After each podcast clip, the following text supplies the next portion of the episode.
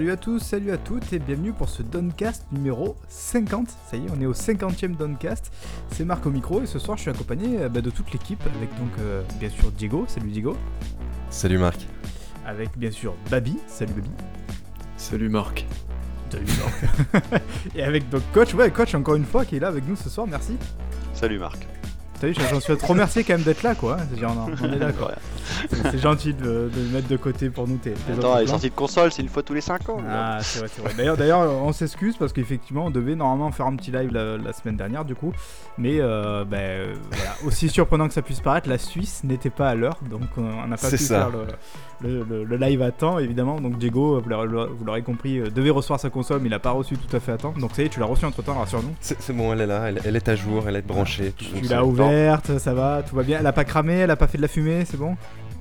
Si, elle fait beaucoup de fumée, mais c'est. puis elle, elle chauffe, elle chauffe tellement.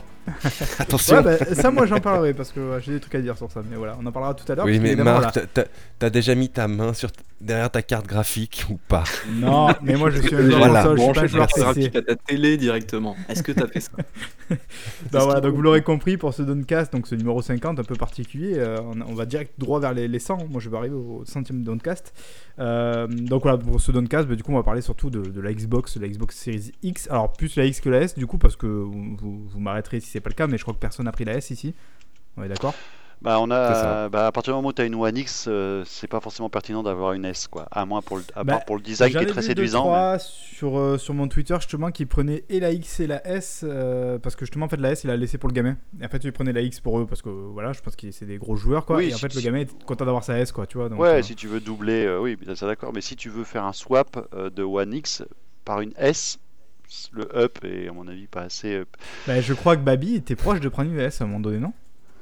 C'est euh, bah en fait étant donné que j'ai un PC qui pourrait euh, cibler en fait une euh, Series X, euh, finalement la S ça pourrait me convenir si je veux une console un peu pépère à côté quoi. Parce que t'as pas de One pourquoi X. tu veux une console? Parce que j'ai pas de X en fait. Voilà, c'est ça. Mm, mm. Oui mais si t'as déjà un PC qui peut faire tourner les jeux pourquoi tu prendrais une S? Bah pour avoir une console, mais pour le coup moi je voulais surtout pour le lecteur Blu-ray. Mais comme la S on a pas. Ah, Tu fais les bons Bien. choix toi. Ça, oui, c'est. En fait moi ce que je veux c'est un hybride à, à combien? À 400 balles tu vois? Euh, Ah, en fait alors, avec je vais te dire un secret tu peux acheter un lecteur Blu-ray aussi hein tu sais juste Blu-ray c'est pas vrai. une console ouais, tu C'est vrai. faire ça. Mais euh, vrai. on peut juste, euh, on, peut s'arrêter un peu sur la S parce qu'on n'en parlera pas pour le coup. euh, autant, autant continuer, Ouais. euh, autant euh, s'arrêter un peu dessus. Euh, la S, euh, je trouve qu'elle est très, très élégante. La console, euh, pour la voir, quand on commence à les voir dans les intérieurs, je la trouve vraiment euh, séduisante. Elle a l'air aussi très dense, comme un peu la, la série X d'ailleurs, on en reparlera, mais tu sens qu'il y a du matos dedans qui est embarqué, mais c'est bien compressé, a l'air très dense. Et euh, c'est une console qui est séduisante, qui, peut, qui à mon avis est assez précur- précur- précurseur, précurseuse, je sais pas comment on dit, Précurseur. ouais, euh, pour euh, les services à venir et tout ce qui est cloud gaming et compagnie. Donc peut-être qu'elle était peut-être trop en avance sur son temps, on verra. En tout cas, euh, faudra surtout que les studios euh, fassent preuve de bonne volonté pour, euh, pour proposer des choses qui, pour, pour que l'expérience soit optimale sur Series S, parce que actuellement, euh, elle a un peu le cul entre deux chaises au niveau des optimisations. Et donc, si les studios font pas le boulot derrière, tu, on pourra. Voilà, actuellement, c'est en gros plus fluide qu'une One X. Je, je caricature, hein, mais plus, plus fluide qu'une One X, mais pas forcément plus beau, voire même moins beau. Bah après bon là après bon là, là le truc c'est qu'on a d'autres trucs à faire avant de parler de la Xbox mais c'est vrai que pour conclure sur ça euh, il euh, il y a notamment je crois que c'est Bible c'est toi qui en parlais en off euh, Gamecult qui avait fait un gros retour sur la Series S justement. Et ils étaient un peu déçus a priori de, de la console quoi. Mais en fait en fait je sais pas comment il faut voir la console. C'est à dire que moi je l'ai toujours considéré comme une One X et, et eux semblaient justement déçus du fait que ça se rapproche beaucoup d'une One X mais pour moi c'était en fait un peu le but de la console quoi. C'est à dire que c'est une One X qui a la technologie RDNA enfin qui a le GPU RDNA, RDN, ou RDNA2 je vais y arriver et pas le 3 d'ailleurs euh, et aussi le SSD et qu'en fait c'était juste euh, d'avoir une One X qui était future proof un peu quoi parce que Bah, c'est des trucs euh, Bah, c'est leur nouvelle entrée de gamme. Ouais, et puis rien que leur, le Voilà. SSD euh, justifie quand même le passage d'une génération pour les, pour les joueurs de console, parce que ceux qui ont déjà l'habitude sur PC eux, verront peut-être pas euh, ce- cette différence-là, mais c'est vrai que quelqu'un qui a jamais mis de SSD sur ses consoles PS4 euh, ou Xbox, euh, le SSD ça change quand même un peu la vie, hein, quand même, au Ouais. quotidien. Euh, donc euh, c'est voilà, et puis il y a oui effectivement comme dit Commodus, il y a aussi tout le hardware quand même qui est, qui est mis à jour quoi. Donc c'est mais après dans le rendu euh, vu qu'il y a des compromis qui sont faits quand même, vu la taille du truc, vu le prix aussi, hein, rien que la taille du disque dur, hein, on, a, on a vu que les, la partie euh, disponible du disque dur après l'OS installé, il n'est pas BZF, hein, donc... Euh, euh, 300 et quelques, je crois. 350, un truc comme Ouais. ça, ouais. C'est enfin, ridicule. Après, quoi. leur argument, c'est de dire que les jeux, ils pèsent moins sur, euh, sur Series S que sur Series X. Bah oui, mais ça, on, on- ils, on revient à ce que je disais, c'est ça va, ça va être selon le bon vouloir des studios, quoi. Et puis euh, ça sera pas des, tu passeras pas du simple au double quoi en termes de, en termes de, de Ah, c'est environ 30% de moins. ouais, le de- plus euh, flagrant, ce serait a priori sur euh, euh, Sea of Thieves, où il y a un vrai, une vraie différence de poids entre les deux, mais ça se voit aussi à l'écran. C'est-à-dire qu'au niveau des textures, ça se sent quand même aussi.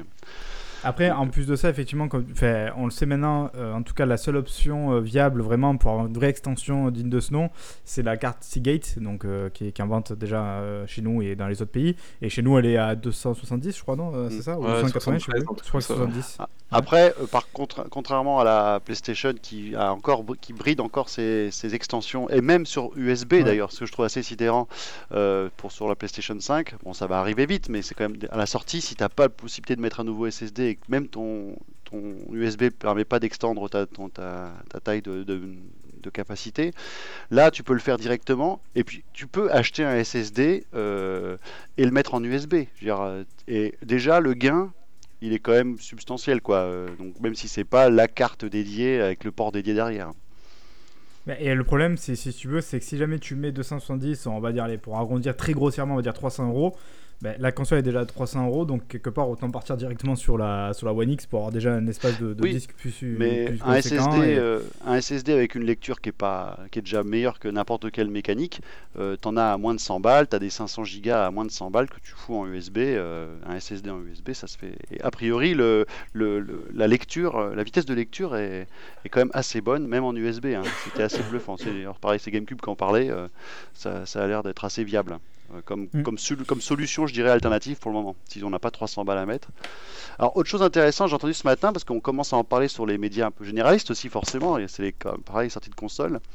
Il y avait un petit, euh, un petit, un petit reportage de quelques minutes sur euh, France Inter ce matin, donc qui, décrivait, bon, ça reste, euh, ça reste, je dirais, du, du média généraliste, donc il rentrait pas dans les détails, donc nous, ça, ça, nous paraissait un peu, peut-être, un peu trivial la manière dont ils en parlaient, mais pour le grand public, ça donnait à peu près quand même les, les, tuteurs des différentes consoles, et à la fin, ça terminait sur le fait que que, les, que les deux consoles étaient disponibles à partir de euh, donc 400 euros pour, pour la PlayStation 4 et 300 euros pour la Xbox, Eh oui. sans, sans le détail, tu vois.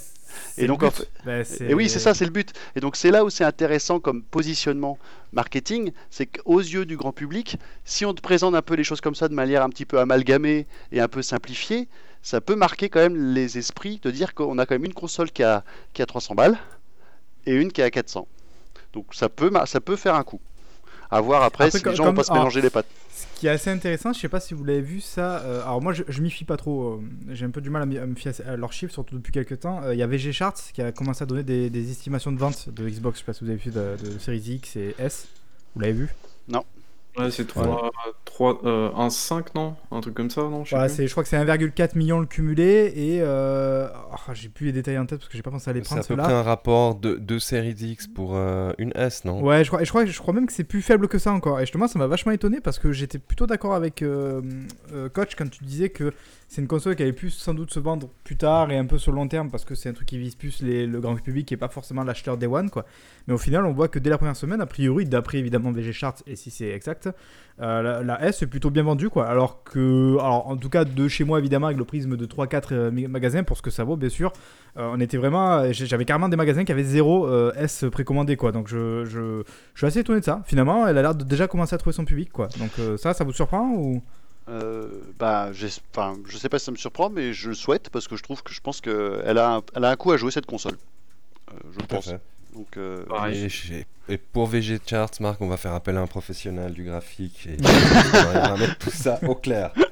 Non, mais après, après VG Chart, si tu veux, il y a, y a, y a peut-être 15 ans, c'était intéressant. Mais tu sais, maintenant, vu qu'on est dans l'ère du numérique, du démat et tout, euh, ils sont plus, beaucoup plus dans l'estimation, tout ça, et c'est beaucoup moins concret. Quoi. Donc, c'est-à-dire, moi, j'ai du mal maintenant à me, fier, à me fier à eux. Quoi. Même si j'imagine bien qu'ils doivent avoir des sources, des trucs comme ça et tout.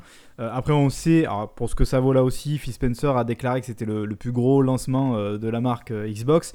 Maintenant, bon, il, il, faut aussi rappeler que c'est rare qu'on lance une Xbox sur tous les territoires comme ils l'ont fait là pour la, pour la Series. Donc ça y joue aussi évidemment en termes de volume de vente, de vente en très peu de temps. Quoi. Puis, ouais. Mais s'ils en ont effectivement vendu 1,4 million, c'est quand même plutôt pas mal, quoi, hein, surtout pour la Xbox. Euh, en guise de, comparaison vite fait, j'avais réussi à retrouver apparemment la, la PS4 à l'époque, donc en 4, 4, ou 5 semaines, je crois 4 semaines, elle s'était vendue à 2,4 millions, quelque chose comme ça. Donc euh, c'est et c'est un gros phénomène, hein, la PS4, on rappelle, voilà, c'est très bien vendu tout ça, quoi. Donc c'est plutôt pas mal, je pense, 1,4 million pour la Xbox, c'est pas dégueulasse, quoi. Il y a aussi le fait que, et ça, je pense qu'il y a déjà quand même un premier euh, retour qu'on a pu faire sur la génération précédente, sur bah, la console avec disque et la console full démat, que bah, au vu de, c'était quelle console qui, bah, c'était la, la, la, One, la, la One S All Digital en fait. Euh, qui a Mais permis qui a pas de, marché, je pense. Qui, qui, a finalement, bah oui, on a vu que c'était, bah peut-être que le positionnement était pas bon. Enfin, c'était moins clair en, en, dans le contexte et puis peut-être au niveau du positionnement et puis peut-être aussi trop, trop en avance. Mais ça a aussi refroidi, je pense, euh, pour cette nouvelle génération, euh, la possibilité d'avoir du stock sur la série S. Euh, donc en fait, il n'y en a peut-être pas beaucoup non plus disponibles parce que les gens n'ont pas pris le risque de dire on va faire des gros stocks comme pour les, les, les consoles, on va dire, plus classiques avec les lecteurs, tu vois. Peut-être bah, que ça biaise. En tout cas, que, que ça soit la série X ou la série S, a priori, les, les, les stocks, c'est compliqué. C'est pas certain de réussir à avoir, si vous y prenez maintenant, d'avoir une console avant la fin de l'année. Euh, moi, je trouve ça un peu étonnant, à vrai dire, mais bon, apparemment, c'est comme ça. Et il faudrait même compter jusqu'à un peu des difficultés de stock jusqu'à avril 20, mais... 2021, un peu comme la PS5. Donc, euh, mais même par exemple, est-ce les... que c'est une capacité de production Est-ce que c'est, je sais pas. Il y, a, y, a, bon, il y a la capacité initiale, mais il y a même les, gens, les, les revendeurs type du Micromania euh, qui disent a priori que euh, bah, pour la S, ils, prévo ils prévoyaient de pour avoir un stock France de temps, tu vois eh ben, le stock n'était pas équivalent, voire beaucoup moindre, euh, bien sûr, pour la série S. Ce qui est logique, tu vois. Mais ils avaient. Oui, sûr, ils, tu vois, donc ils. ils c'est ce que tu disais, les, les, acheteurs Day One, les early adopters, comme on aime le dire, c'est les joueurs de X en fait, hein, pas de S. Oui, c'est ceux qui sont ciblés par la X. C'est ça. Ouais, ouais, c'est les joueurs de tech. La S, elle va, elle va s'installer sur le long terme en fait, finalement. C'est quand, une fois qu'ils auront réglé tous les problèmes de lancement, machin, ceci, cela, qu'il y aura peut-être des bundles pour Noël prochain et tout. C'est ça. Là, je, je pense je... que la S sera dans beaucoup Exactement, de salons que maintenant. Ouais. Et je souhaite que justement elle ait une longue vie et qui, qui l'abandonne pas trop vite parce que je pense qu'elle a un coup à jouer sur le long terme, effectivement. Ouais. À voir si justement, euh, avec les doutes qu'avait pu relever Gamecult, et je crois que c'était aussi les numériques qui étaient là pendant leur émission, euh, où voilà, ils ont un peu un doute en fait sur le positionnement de la console et voir si elle va pas quand même un peu tirer vers le bas, le, la, enfin ça c'est un peu l'éternel débat, hein, avec euh, si elle va tirer vers le bas la série X, tout ça, mais moi, je trouve que l'idée, en tout cas, est, uh -huh. intéressante. et après, est-ce que c'est un truc où ils testent et ils transformeront plus tard si jamais ça, ça, ça se confirme le succès, tout ça, et ils feront ça après peut-être pour chaque génération, je sais pas. Mais, mais, voilà. Après, pour les autres, là, vous avez pas trop parlé, Diego et Babi. Vous en pensez quoi un peu de la, la, la... Bon, Babi, je nous a dit un peu, mais la, la S, Diego, non, peut-être euh, en termes de look, en termes de positionnement, tout ça. Ah, moi, moi, moi, j'ai toujours trouvé que c'était un positionnement hyper intéressant, la S ça, ça s'adresse bah, typiquement pas à, à, nous parce qu'on est, on est des early adapters, on est, on est plutôt des, des, des, hardcore gamers. Et même si le, le line-up était léger, on s'entend, euh, l'achat de la série X est pour moi ben, un achat de confort. on ouais. en reparlera après. Mais, mais euh, la, la, S, je. J'aimerais vraiment que ça fonctionne. Moi, je, moi, je trouve que bah, c'est une super bonne moi, idée moi, et j'espère qu'ils vont réussir à toucher un très grand public et, et qu'ils vont réussir à, à faire rentrer, les... mais je pense que c'est ça ce qu'ils aimeraient, c'est faire rentrer le grand public dans leur microcosme, dans, dans leur service Donc, via la S. pas, c'est fini quoi. Enfin, voilà. C'est ça le, le but. Hein. Exactement. Déjà, ils sont déjà au mais... niveau du prix, euh, bah, c'est clairement le, le but. Hein. Déjà. Non, mais c'est clair. Et puis le fait qu'elle n'ait pas de qu'elle n'ait pas de lecteur déjà de base, enfin c'est c'est un gros appel du pied du euh, bah écoute. Euh, prends, prends-toi du Game Pass et puis ça ira bien quoi. Ouais, c'est ce qu'on disait un petit peu, tu vois, même, même dans l'histoire, par exemple, que si jamais on ne le sait pas encore parce que ça n'a rien de confirmé, euh, d'ailleurs on a une grosse discussion cet après-midi sur ça, sur le prix des jeux, tu vois, qui pourra à 80 euros, tu vois, je trouve que typiquement, on va encore me traiter de fanboy Xbox, mais euh, je veux dire, si un jeu est à 80 euros sur Xbox ou s'il est à 80 euros sur PS5, c'est quand même entre guillemets moins grave s'il est à 80 euros sur Xbox dans le sens où tu as un Game Pass à côté qui t'offre une vraie alternative crédible. Fanboy euh, Xbox. Sur, sur, ouais, sur PS5 c'est un peu plus compliqué, mais, mais c'est un peu ce qu'on disait, c'est-à-dire qu'on a l'impression que toute la stratégie de, Microsoft, là, elle, est- super cohérente et qu'elle se répond d'un bout à l'autre, quoi. Et là, bah, typiquement, cette série S, elle est aussi intéressante parce que tu as des trucs comme le Game Pass, quoi. Mais par contre, d'ailleurs, bah, euh, la, seule, la seule note un peu noire, c'est ce qu'on a dit déjà tout à l'heure, c'est effectivement ce disque dur qui est peut-être un peu, un peu maigre. Après, évidemment, alors c'est toujours pareil, c'est que ça appelle à, des méthodes de consommation qui sont très particulières pour chacun. Euh, Il y a plein de gens à chaque fois qui nous répondent ou qui me répondent ou quand on, peut interpeller sur ça qui vont dire ah mais moi de toute manière je joue à trois jeux, j'installe pas 10 000 jeux en même temps et tout ça. Ça, ça s'entend aussi très bien. Après, voilà, c'est toujours pareil, il y a des cas très particuliers. Moi, j'ai une très mauvaise ADSL, ça, bon, ça on l'a compris maintenant. Je m'amuse pas à désinstaller et réinstaller des jeux tout le temps, quoi, parce que je peux pas, en fait, j'ai pas ce luxe-là d'installer un jeu de 80 gigas, quoi. Choisir religieusement les jeux que t'installes. C'est hein. ça, Si tu tu rigoles, mais c'est vrai. fini, quoi. Et, et pire encore, c'est que je vais chez mon frère qui a la fibre, tu vois, pour pouvoir installer les jeux, quoi. Enfin, on en est là, quoi, tu vois. Et, et donc, typiquement, tu vois, je vais pas Eh ben, m'amuser chez moi ben, à vaut mieux retirer, prendre une- des jeux. vaut- mieux prendre une série S, elle est plus petite à transporter, tu vois. C'est pas faux. Non, par contre, après, ce que je peux faire, effectivement, c'est ce que tu disais, Coach, tout à l'heure, et c'est là aussi un des avantages lancement un peu de la Xbox euh, par rapport peut-être à la PS5, c'est le fait de pouvoir brancher bêtement, effectivement, un disque dur, même euh, pas forcément un SSD, mais un disque dur, où juste tu transfères, parce qu'on peut faire ça, transférer donc les jeux euh, next-gen, on peut les transférer dessus, on peut pas les lancer depuis ce disque dur-là, mais au moins ils sont là, les jeux, du coup, t'as pas besoin de le désinstaller, réinstaller, et après, t'as juste à leur envoyer après sur le SSD quand t'en as besoin. Ça fait, voilà, après, ça, moi, j'ai- tendance à pas trop le prendre en compte dans le sens où je me dis, c'est du, c'est un peu du bricolage, quoi. Tu, tu vois, du bricolage de, oui, mais c'est pas gênant parce que tu peux faire comme ça. C'est un peu comme le système de share, je pense qu'on va y revenir tout à l'heure, sur le système de share de, de photos et tout, euh, enfin, de- d'images de, jeu sur euh, Xbox, Ouais. qui je trouve vraiment encore, mais totalement à la ramasse. Et j'ai des gens qui vont me dire, mais non, mais regarde, c'est pratique parce qu'en fait, tu peux aller sur ton application faire ça et tout. Mais si tu veux, moi, je pars du principe que c'est pas un truc qui est intuitif et qui est basique et que tu devrais pouvoir tout faire depuis la console. Là, c'est un peu pareil, tu vois. Je veux dire, brancher un disque dur et tout externe, enfin, je me dis, c'est pas. C'est pas tout le monde qui fait ça. Moi, j'ai pas de Ouais, mais dur externe. hein. les gens ont commencé à s'y mettre quand même avec la génération d'avant. hein. Le, le- Oui, bien sûr. l'extension de sûr. stockage avec un gros disque qu'ils ont acheté 50 balles. euh, C'est ça. Ils l'ont déjà fait. Euh, maintenant, ce qu'il faut qu'ils comprennent, c'est qu'ils peuvent aussi déjà brancher pour pouvoir continuer à bénéficier de la vitesse euh, que proposent les nouvelles consoles. C'est plus mettre un mécanique, mais mettre un SSD. Ça coûte peut-être quelques cent- dizaines d'euros de plus. Je dis, à, à 100, à 100, moins de 100 balles, tu as, un SSD très correct de 500 gigas, voire même d'un Tera si tu as des bonnes promos. Un Tera, ouais. Euh, donc, euh, et t'es bien, hein, t'es- bien. Les taux de transfert sont super bons en USB. Il paraît que c'est assez sympa, quoi. Donc, euh, t'as même pas besoin de transférer forcément ton jeu, tu vois, pour optimiser. euh, À part sur des petits jeux, tu vois, t'en fous, quoi. Donc, et Oui, t'as oui, tes- Ouais, temps de chargement qui sont optimales, quoi. Donc, euh, ouais. Après, Euh, en- je sais pas, pour en, pour en revenir peut-être un peu au prix, après, peut-être qu'on va passer au, à la X, parce que c'est un petit Ouais. peu ça qui nous intéresse aujourd'hui. Euh, c'est vrai que j'avais fait le, j'avais remarqué un petit peu, euh, enfin, Microsoft pousse au Game Pass, ça, on est, on est à peu près tous d'accord là-dessus. Et euh, je sais pas si c'est cette raison-là, mais en fait, euh, des jeux, si je vous dis euh, que euh, des jeux, euh, enfin des jeux Microsoft Studios sortent sur euh, sur Steam, euh, bah, par exemple, le Gears Tactics, je crois, qui est sorti au mois d'avril ou mai, il est sorti, euh, tenez-vous bien, à 70 balles sur Steam. Ce qui n'arrive jamais, en fait. Euh, Microsoft Flight Ouais. Simulator, pareil, 70 balles.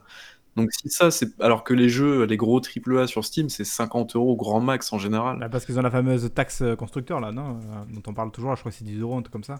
Ouais, enfin bref. Mais du coup, enfin, quand tu vois, il y a quand même un grand écart de 20 euros entre ça. Et du coup, si ça, c'est pas un gros appel du pied du euh, va voir sur PC, il y a aussi le Game Pass, Bah et oui. pour 1 euro, tu peux t'abonner. Si ça, c'est pas un gros appel du pied bah, quand même, oui, ils vont pas se tirer. Effectivement, ils ont tout intérêt à faire ça. enfin, pour... Bah après, c'est un bon compromis, tu vois, toi qui, qui détestes euh, typiquement l'application Xbox, ou voilà, qui est très, enfin, en tout cas, t'es es très bien sur ton application Steam ou sur GOG et tout, ça reste, tu vois, une possibilité pour toi de pouvoir y jouer dessus. Après, oui, Après d'attendre qu'il y ait des promos et tout, parce que le jeu va finir par baisser, tu vois, mais je veux dire, au moins, tu, l'as, tu peux avoir ton jeu sur la plateforme que tu veux, quoi. Ce qui est bien, voilà, c'est que c'est ça qui est plutôt avantageux avec cette tactique, c'est que quand un jeu est sur le Game Pass, alors il y a peut-être des deals d'exclusivité, ce genre de trucs là, mais ça en tout cas c'est pas dit.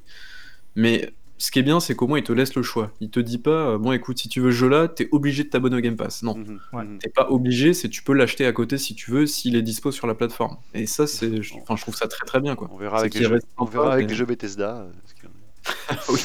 Ouais, ça, c'est encore l'énorme question, l'énorme flou. Du coup, c'est bon, on a fait le tour pour la S en tout cas. Euh, Bah bon, oui, après, de- oui. malheureusement, on peut pas donner nos impressions parce que voilà, pe- pe- personne ne l'a. Si après quelqu'un peut-être du chat ou quoi. euh, Mais on peut veut- pas parce qu'on a des NDA. Euh, déjà. ça, Et puis, on peut pas- et puis, non, moi si j'avais si j'avais eu 300 balles à, à- à claquer parce que je, savais pas quoi en foutre, euh, tu sais, genre pour, euh, je, je l'aurais pris parce que je la trouve vraiment euh, pareil, le coup, le coup visuel euh, fonctionne, je trouve. Ah, je- je la trouve, moi, je la trouve pas Ouais, du tout jolie, à vrai dire. Mais je suis le seul, non, peut-être des cas Je la trouve vraiment pas, pas, jolie, elle est compacte, elle Oh, est discrète, elle est élégante. Je. Ah, Après, ah, attention, je me fais, enfin, je fais attention parce que bon, je trouvais déjà la X très jolie euh, en photo, mais je trouve qu'une fois que tu la vois en vrai, elle a plus de gueule encore qu'en photo, quoi. Donc je me dis peut-être effectivement que la S, quand tu la déballes, en fait, tu, elle a, tu vois, une meilleure gueule en vrai qu'en photo, ça peut arriver, quoi. Moi, je pense Euh, que ça mais petit bien dans look qui fait l'intérieur. un peu transistor old school. Ouais, ça, ouais, je suis sûr que ça irait très bien dans la- de- dans l'intérieur de, chez Diego, moi. Je pense que ça, c'est complètement raccord avec son. Ça ok, déco. les gars, euh, vous voulez qu'on vous laisse, euh, non, tout seul à continuer, ou ça va Bon, ok, bon, mais du coup, on va passer alors à la. à- Alors, on a, on a une, euh, une petite fournée entre guillemets de, de news avec le tout le monde s'en fout de, de Babybull, mais on fera ça Ah. du coup après la X. Oh. Non, parce que là, on a- oui. du coup, tu, bah, tu nous as attaqué sur la Xbox. on peut faire va un break avec Xbox. ça, tu vois, et puis. euh, Voilà. On vous parlera aussi à la fin un peu de Assassin's Creed, hashtag Gotti, non, euh, dans LoL. Euh, mais on va d'abord faire, donc voilà, on va- là on va vous parler un petit peu de la X tranquillement, de nos impressions, tout ça, de, comment on a vécu ce 5 jours, surtout pour euh, Diego à J 2. Euh, et après on vous parlera un petit peu donc, du Tout le monde s'en fout, évidemment, donc, la fameuse chronique Baywool. Et ensuite donc de Assassin's Creed. Donc voilà, pour vous être prévenu en termes de, programme, c'est tranquille ce soir. On va surtout donc parler de la Xbox. Et du coup, bah, on, attaque tout de suite la Xbox. Alors, euh, déjà, est-ce que euh, les trois là qui l'ont, parce que Baywool, du coup, tu es le, petit vilain ca- canard qui n'a pas pris la Xbox, vous avez tous les trois précommandé la console le 22 Attends, Oui. et tous les trois, tu parles à toi aussi, du coup. Oui, à moi-même du coup, mais je répondrai après du coup. euh, bah, et pour l'avoir le jour J, il fallait, ouais. ouais. Donc ça a été. Ouais, alors, pas forcément, parce que je sais pas si vous avez vu ça. Alors, il y a une énorme quoi que je sais pas si on va y revenir, mais. Oui, parce mais que, après- alors, après, évidemment, avec en France, nous on a eu le confinement qui est arrivé. Après en coup, Suisse, j'ai mais- aucune foutue idée de ce qui se passe d'ailleurs. En Suisse, vous êtes comment là? Hein? Pardon? Diego, en Suisse, vous, êtes- vous êtes Ah. comment là niveau confinement et tout ça euh? Euh, En Suisse, c'est YOLO parce que c'est- Ok. ça dépend des cantons. Euh, donc- Les, les mesures, c'est en fonction des cantons. Et, et les magasins d'électronique, euh, dans mon canton, ils sont ouverts, mais à Genève, ils étaient fermés, par exemple. D'accord. D'accord. Enfin, ouais, et du coup, Voilà. forcément, nous, le confinement, notamment en France, du coup, ça a foutu un, un- un gros bordel. Ça avait mis un gros, gros, gros vent de panique sur tous ceux qui avaient, euh, bien sûr, précommandé leur console. Toi, bah, euh, coach, tu l'as précommandé où? Un vent de panique un peu ridicule d'ailleurs. Euh, euh, je l'avais. euh, alors j'ai fait mon, mon achat un peu éthique, on va dire, en le prenant chez Micromania pour faire pour faire un peu euh, bosser les petits artisans, on va dire, encore vivants.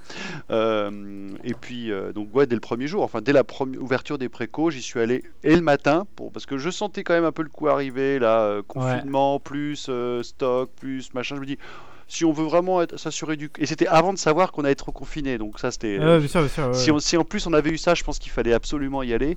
Et donc j'avais un peu assuré le coup. Et donc je pense qu'on a eu ceux qui ont fait ça ont eu raison pour euh, s'assurer le Day Donc, One. précommandé dès le matin alors parce que Ouais, je suis passé au magasin et je de- l'ai. Et comme en fait le truc c'est que je l'ai pas commandé en ligne, je voulais aussi la réceptionner moi-même dans, dans le magasin, tu vois. Ouais.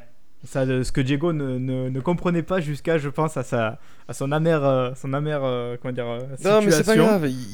C'est mon. C'est mon. la- C'est le karma. C'est l'endroit où j'achète habituellement. Ça n'a pas fonctionné une fois. C'est pour toutes les fois où ça a bien fonctionné.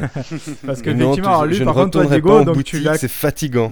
tu l'as commandé toi en ligne, du coup, donc tu l'as, re- enfin, tu l'as Oui, oui, reçu, du coup, la fait. console, voilà, on te l'a, on te l'a livré, c'est ça? C'est ça, exactement. Alors moi, pareil que coach, j'ai opté pour, euh, pour Micromania parce que voilà, moi j'ai une tradition, c'est que les consoles, les gros trucs comme ça, je prends si possible en magasin. Enfin, je, je prends pas, j'aime pas prendre sur internet parce que je sais pas, c'est comme ça et je, je fais comme ça en général. Donc pareil, je suis allé moi, bah, alors moi je suis allé du coup dès le- dès l'ouverture. Euh, T'as surtout peur qu'on la te balance console. ta console sur ton balcon, c'est ça, non Aussi, notamment, ouais, ouais, c'est. Diego a découvert un peu, ouais, euh, il se demandait pourquoi euh, je faisais comme ça quand je lui ai expliqué un peu mes, mes situations de livraison. Des fois, c'est assez, euh, c'est assez ubuesque. Donc, voilà, donc pareil, dès le matin même, dès l'ouverture, j'ai, récupéré la console, donc ça c'est cool. Si je dis ça, c'est aussi parce que, bah, du coup, avec toute cette histoire de confinement, il y a notamment eu ce- cet énorme embroglio sur le All Access, parce que je rappelle donc que pour cette, cette génération de consoles, en France en tout cas, il lançait enfin le, le Xbox All Access. Euh, qui, est, une offre un peu, un peu particulière qui permet donc de souscrire en fait euh, à un abonnement sur 24 mois, donc 2 ans, euh, où vous profitez donc non seulement d'une console, en fait on vous donne une console, donc selon le, le prix, je crois que c'est 30 euros, 32, 32 euros, 33 dans ces eaux-là, je crois pour la X, et 25 euros pour la S, donc voilà, donc deux, tarifs évidemment un peu différents parce que c'est pas le même prix la console. Vous profitez non seulement de la console, on vous la file, et vous avez aussi donc du coup du Game Pass Ultimate pendant deux ans. Voilà. Et au bout de ces 24 mois, la console vous appartient. Bon évidemment vous avez plus d'abonnement euh, Xbox Game Pass, donc faut, faut raquer à nouveau si jamais vous en voulez un peu plus quoi. Mais c'est une manière en fait, bah, un peu comme d'autres produits aujourd'hui dans le, dans le marché de la consommation, de, récupérer une console euh, à moindre frais. Ça fait pas débourser directement 500 euros ou 300 selon ce que vous prenez. Donc voilà, donc il y avait ce- cette offre là qui devait arriver, c'était assez flou, on savait que la Fnac le ferait, que Micromania aussi le ferait. Donc en fait, on savait déjà pas trop si jamais il fallait précommander ou pas, parce que alors certains c'était un stock différencié, d'autres non. Euh, néanmoins, beaucoup de Micromania avaient bien prévenu qu'il fallait quand même malgré tout la précommander. Euh, rappelons quand même que c'est 50 euros la précommande euh, chez Micromania.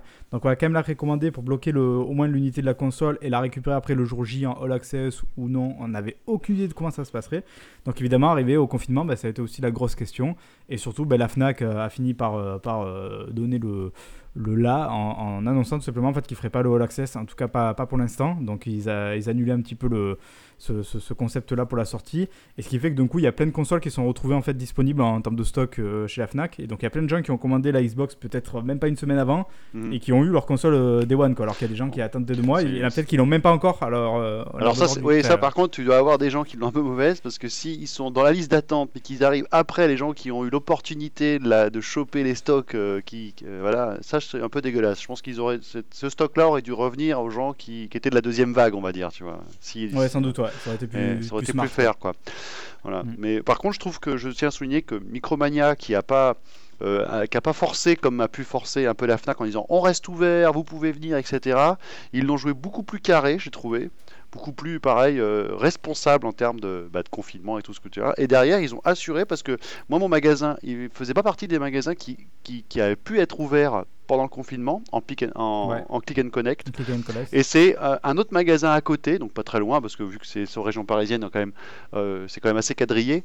J'ai pas, j'ai pas eu à faire plus de distance pour aller chercher finalement ma manette, ma, ma console qui a été prise en charge par un autre magasin. Ils m'ont appelé, ça a été voilà rendez-vous pris, ça a été super pro. Donc euh, moi, mon expérience de ce côté-là était vraiment très, très satisfaisante. Plus plus que Micromania, je pense que c'est aussi un peu les, les, magasins, chacun qui ont un peu leur expérience particulière, parce qu'on a donc euh, Xiam, euh, je sais pas que vous voyez là sur, sur Twitter, qui lui a eu un peu bah, le, contraire, c'est-à-dire qu'en fait sa console, effectivement comme toi, euh, son magasin était fermé, donc elle avait dû être envoyée normalement sur le magasin le plus proche, mais en fait, ben non, en fait il l'a pas, alors qu'il a commandé le premier dans son magasin le 22. Et moi, ma théorie personnelle, après évidemment c'est juste une théorie personnelle, je pense qu'en fait le, le, responsable du magasin qui a reçu la console, il s'est dit bah, plutôt que de la fournir à eux, ben, moi je vais la donner à mes, à mes clients ah moi, qui étaient d'ailleurs en, fil, tu vois.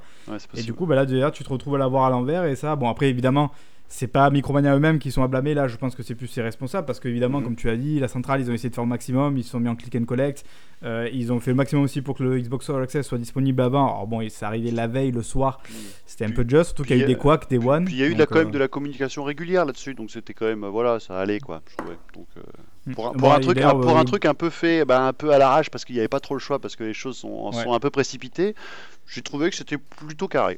Donc c'était à souligner quand même. Après, je sais pas si vous avez vu comment ça se faisait. Moi, par exemple, je voulais passer du coup par le All Access au final. Et finalement, j'ai non, j'ai pris en 4 fois, en paiement 4 fois. Parce qu'en fait, évidemment, il fallait s'en douter, mais parce que je m'étais pas renseigné. Euh, il faut passer en fait, donc sur leur. En tout cas, pour Micromania, il fallait passer donc en ligne sur leur site. Il fallait souscrire au truc. Et vous avez en fait euh, l'organisme le, de crédit. Alors, c'est United ou United, je sais pas comment on dit. Euh, non, United, je crois. Euh, en ligne, un peu comme Sofenco qui était donc là pour la Fnac. Et en fait, vous allez rentrer vos, informations bancaires, vous allez leur donner des accès à vos trucs bancaires, et après, hop, ils vont checker, vous dire quasiment instantanément si jamais vous pouvez ou non souscrire au truc, et donc vous abonner à la, fameuse offre. Et ça, bon, après, ça c'est très personnel évidemment, mais moi personnellement, je voulais pas ça, je voulais pas donner mes trucs bancaires, enfin, je trouvais ça hallucinant. Donc là, hop, non merci. Mon frère, lui, l'a fait, donc le soir même. Euh, ça a marché, donc euh, ils ont dit OK euh, pour, le, crédit. Le lendemain, il est arrivé en magasin, il était promis avec moi, il était juste derrière moi pour l'ouverture du magasin. Et en fait, ben non, il n'a pas pu récupérer sa console jusqu'à l'après-midi. Parce qu'en fait, malgré le fait il avait tous les papiers en plus avec lui, qu'il a, que ça a bien été accordé, tout ça, le crédit, qu'il n'y avait pas de souci, ben, si vous voulez, ça a mal communiqué avec le serveur de Micromania. Donc Micromania n'avait pas la confirmation du truc, donc ça n'a pas, si vous voulez, déclenché le truc en retrait. Donc il pouvait pas voir sa console. Alors qu'elle était là, il y avait le, sac et tout et la console, fait tout était là, mais il pouvait pas la récupérer quoi. Et il a fallu qu'il attende à peu près le début d'après-midi pour que ça commence à se débloquer avec un mail qu'il a reçu où il a dû retourner sur le site, valider euh, son machin All Access dans le panier et à partir de là, il a dû après encore un petit peu attendre et puis il a reçu son truc de retrait. Mais tu vois là déjà. Bon après évidemment là une fois de plus on sait que c'est compliqué, c'est pas forcément la faute de Microvania, on savait que les serveurs seraient un petit peu bourrés tout en même temps. Voilà, mais je crois avoir lu aussi il y a quelques jours que mec, euh, bah, pareil, il attendait encore euh, toujours sa confirmation par Micromania alors qu'il avait.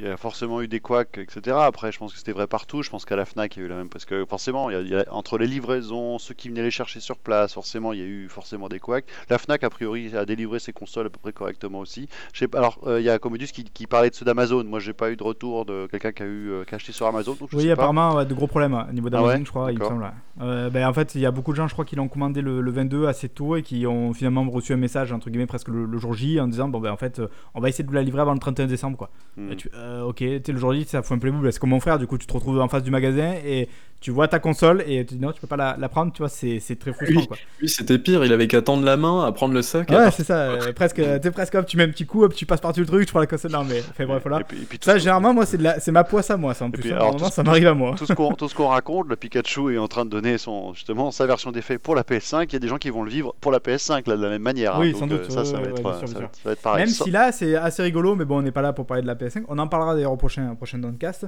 Euh, ils l'ont géré un peu différemment, justement, parce que dès l'annonce du confinement, je sais pas si vous avez su- euh, suivi ça un peu, le lendemain, donc on n'était pas encore en Oui. confinement, c'était le lendemain soir qu'on l'était.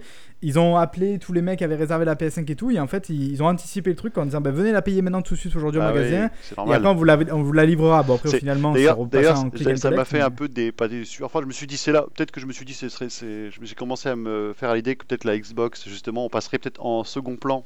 Euh, Même si on était, on sortait avant, la, la console sortait avant, parce que je me suis dit, ils fallait anticipaient l'afflux des gens de la PS5 qui est forcément plus important que ce qu'aurait été pour la série X quoi qu'il arrive c'est comme ça hein.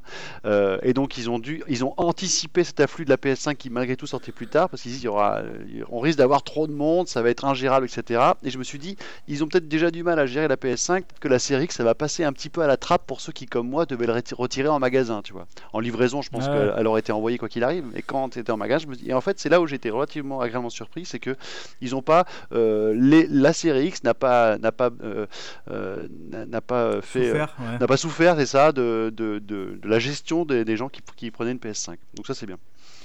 Après, je- malgré tout, moi j'ai quand même encore un peu du mal à comprendre, et, et les vendeurs Micromania aussi, ils ne comprenaient pas pourquoi ils avaient mis en place très rapidement tout ce système-là pour la, la- la PlayStation et pas pour la Xbox, même si effectivement, comme tu le dis, bah, c'est pas du tout les mêmes stocks, donc je comprends que c'était un peu la priorité de, de- de- régler cette situation-là. Mais tu vois, quelque part, tous les outils étaient là, tout était fait pour, ça coûtait rien de le faire aussi du coup pour la Xbox. Pour les, les- Moi, par exemple, en guise d'exemple, à mon magasin, c'est 30 Xbox qui étaient précommandés pour 150 euh, PS5. Euh, alors, euh, ça, ça, ça reflète pas forcément le jour J, hein, c'est sur les, les premières précommandes qu'il y a eu. Euh, je veux dire, tu vois, c'était c'était pas grand chose du coup finalement de le faire pour la Xbox aussi. Tu peux aussi du coup te dire, bon ben on fait aussi pour la Xbox, au moins c'est réglé quoi. Le, le rapport est énorme, hein, c'est dingue. hein. Bah ouais, après, alors, sur, sur 3-4 magasins où j'ai pu avoir un peu des chiffres comme ça, c'est de cet ordre-là. Il semblerait juste que Diego, je crois que tu connais un peu quelqu'un sur un magasin, c'est Fnac, non C'est ça, je crois? Qui, qui avait l'air de te dire presque l'inverse, quoi. C'est-à-dire que la, la Xbox euh, Ouais, marchait ouais. bien, mieux presque que la, la PlayStation. Donc Oui, mais pas- après, c'était une, une différence dans la gestion des stocks. Il y en a qui travaillaient en euh, stock réel et d'autres qui travaillaient en, en stock potentiel. Donc voilà, donc, c'est un peu, euh, c'est un peu le flou à ce niveau-là. Je sais pas si on aura vraiment un peu des, des vrais chiffres à un moment donné pour savoir un peu où on en est. Je pense que sauf surprise, hein, faut pas, faut pas rêver. A priori, la PS5 se vendra mieux que la Xbox en tout cas au début. Bien ça, ça sûr. devrait pas changer. Voilà. Après, on verra évidemment sur la génération, ça va peut-être bouger tout ça.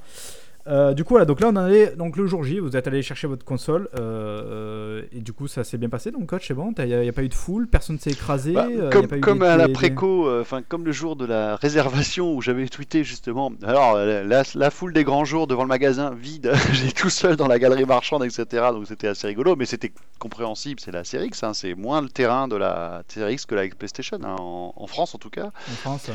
Et, euh, et donc je et en fait là le truc c'était comme ils avaient échelonné forcément les prises de, de récupération des consoles, je suis arrivé, personne. Bonjour monsieur, vous êtes monsieur Intel, hop c'est tout à fait ça. Machin, on a dis- on a même eu le temps de discuter tranquillou, tu vois. Et puis euh, je suis reparti avec ma console sur le bras, lourde. Alors la première constat c'était ah oui, Ouais, elle pèse d'ailleurs. lourd. Euh, voilà et je suis parti euh, voilà avec la console sous le bras pour rentrer à la maison.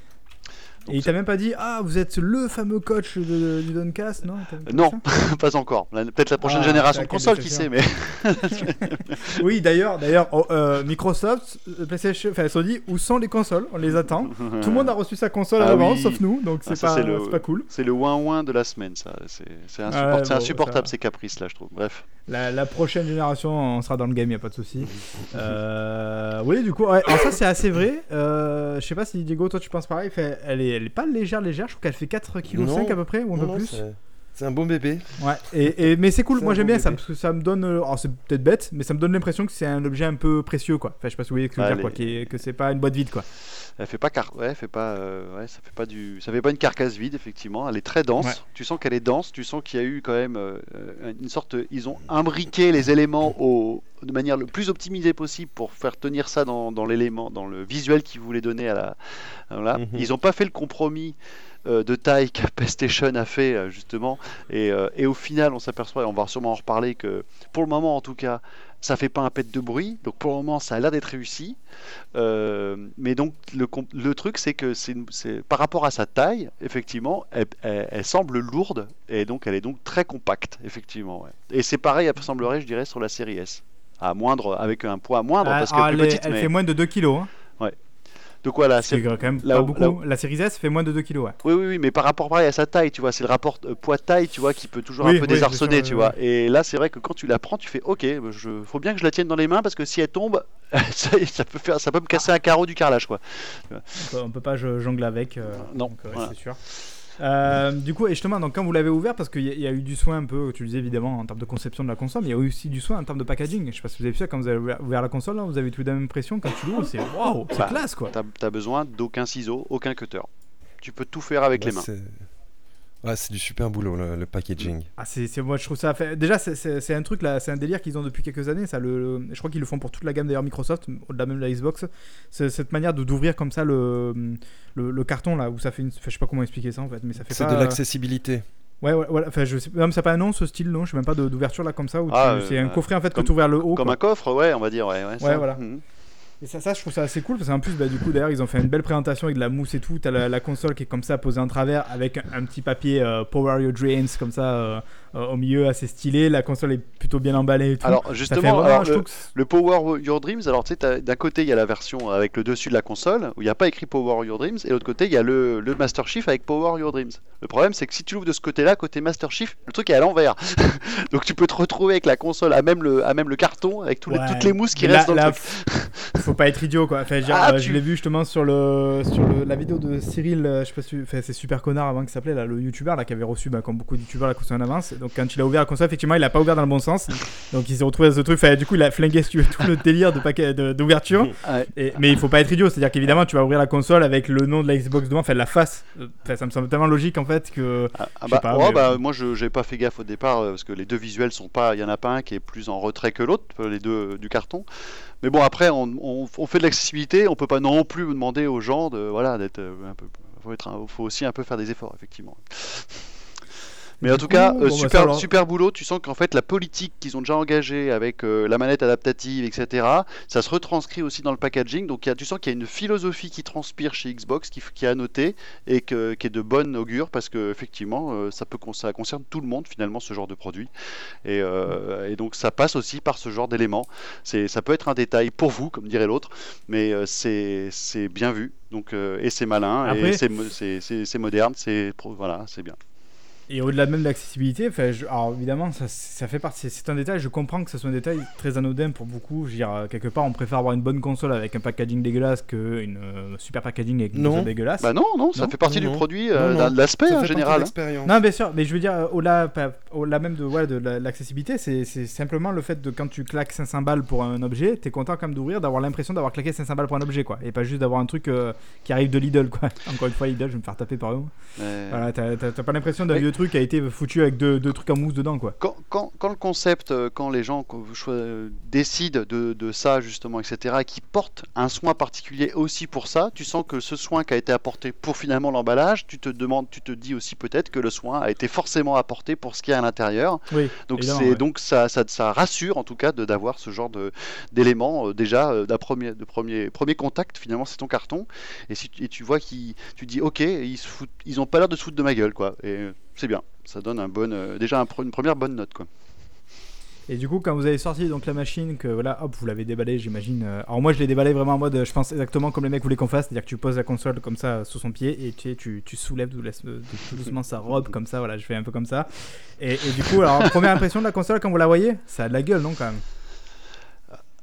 Ouais, ouais. Bah, m- moi, j'ai toujours aimé ce design euh, bah, qui, qui est clairement, ils l'ont dit, inspiré de, de 2001 Odyssée de l'espace. Ouais, le monolithe. J'ai- j'ai- le monolithe et, et j'aime bien.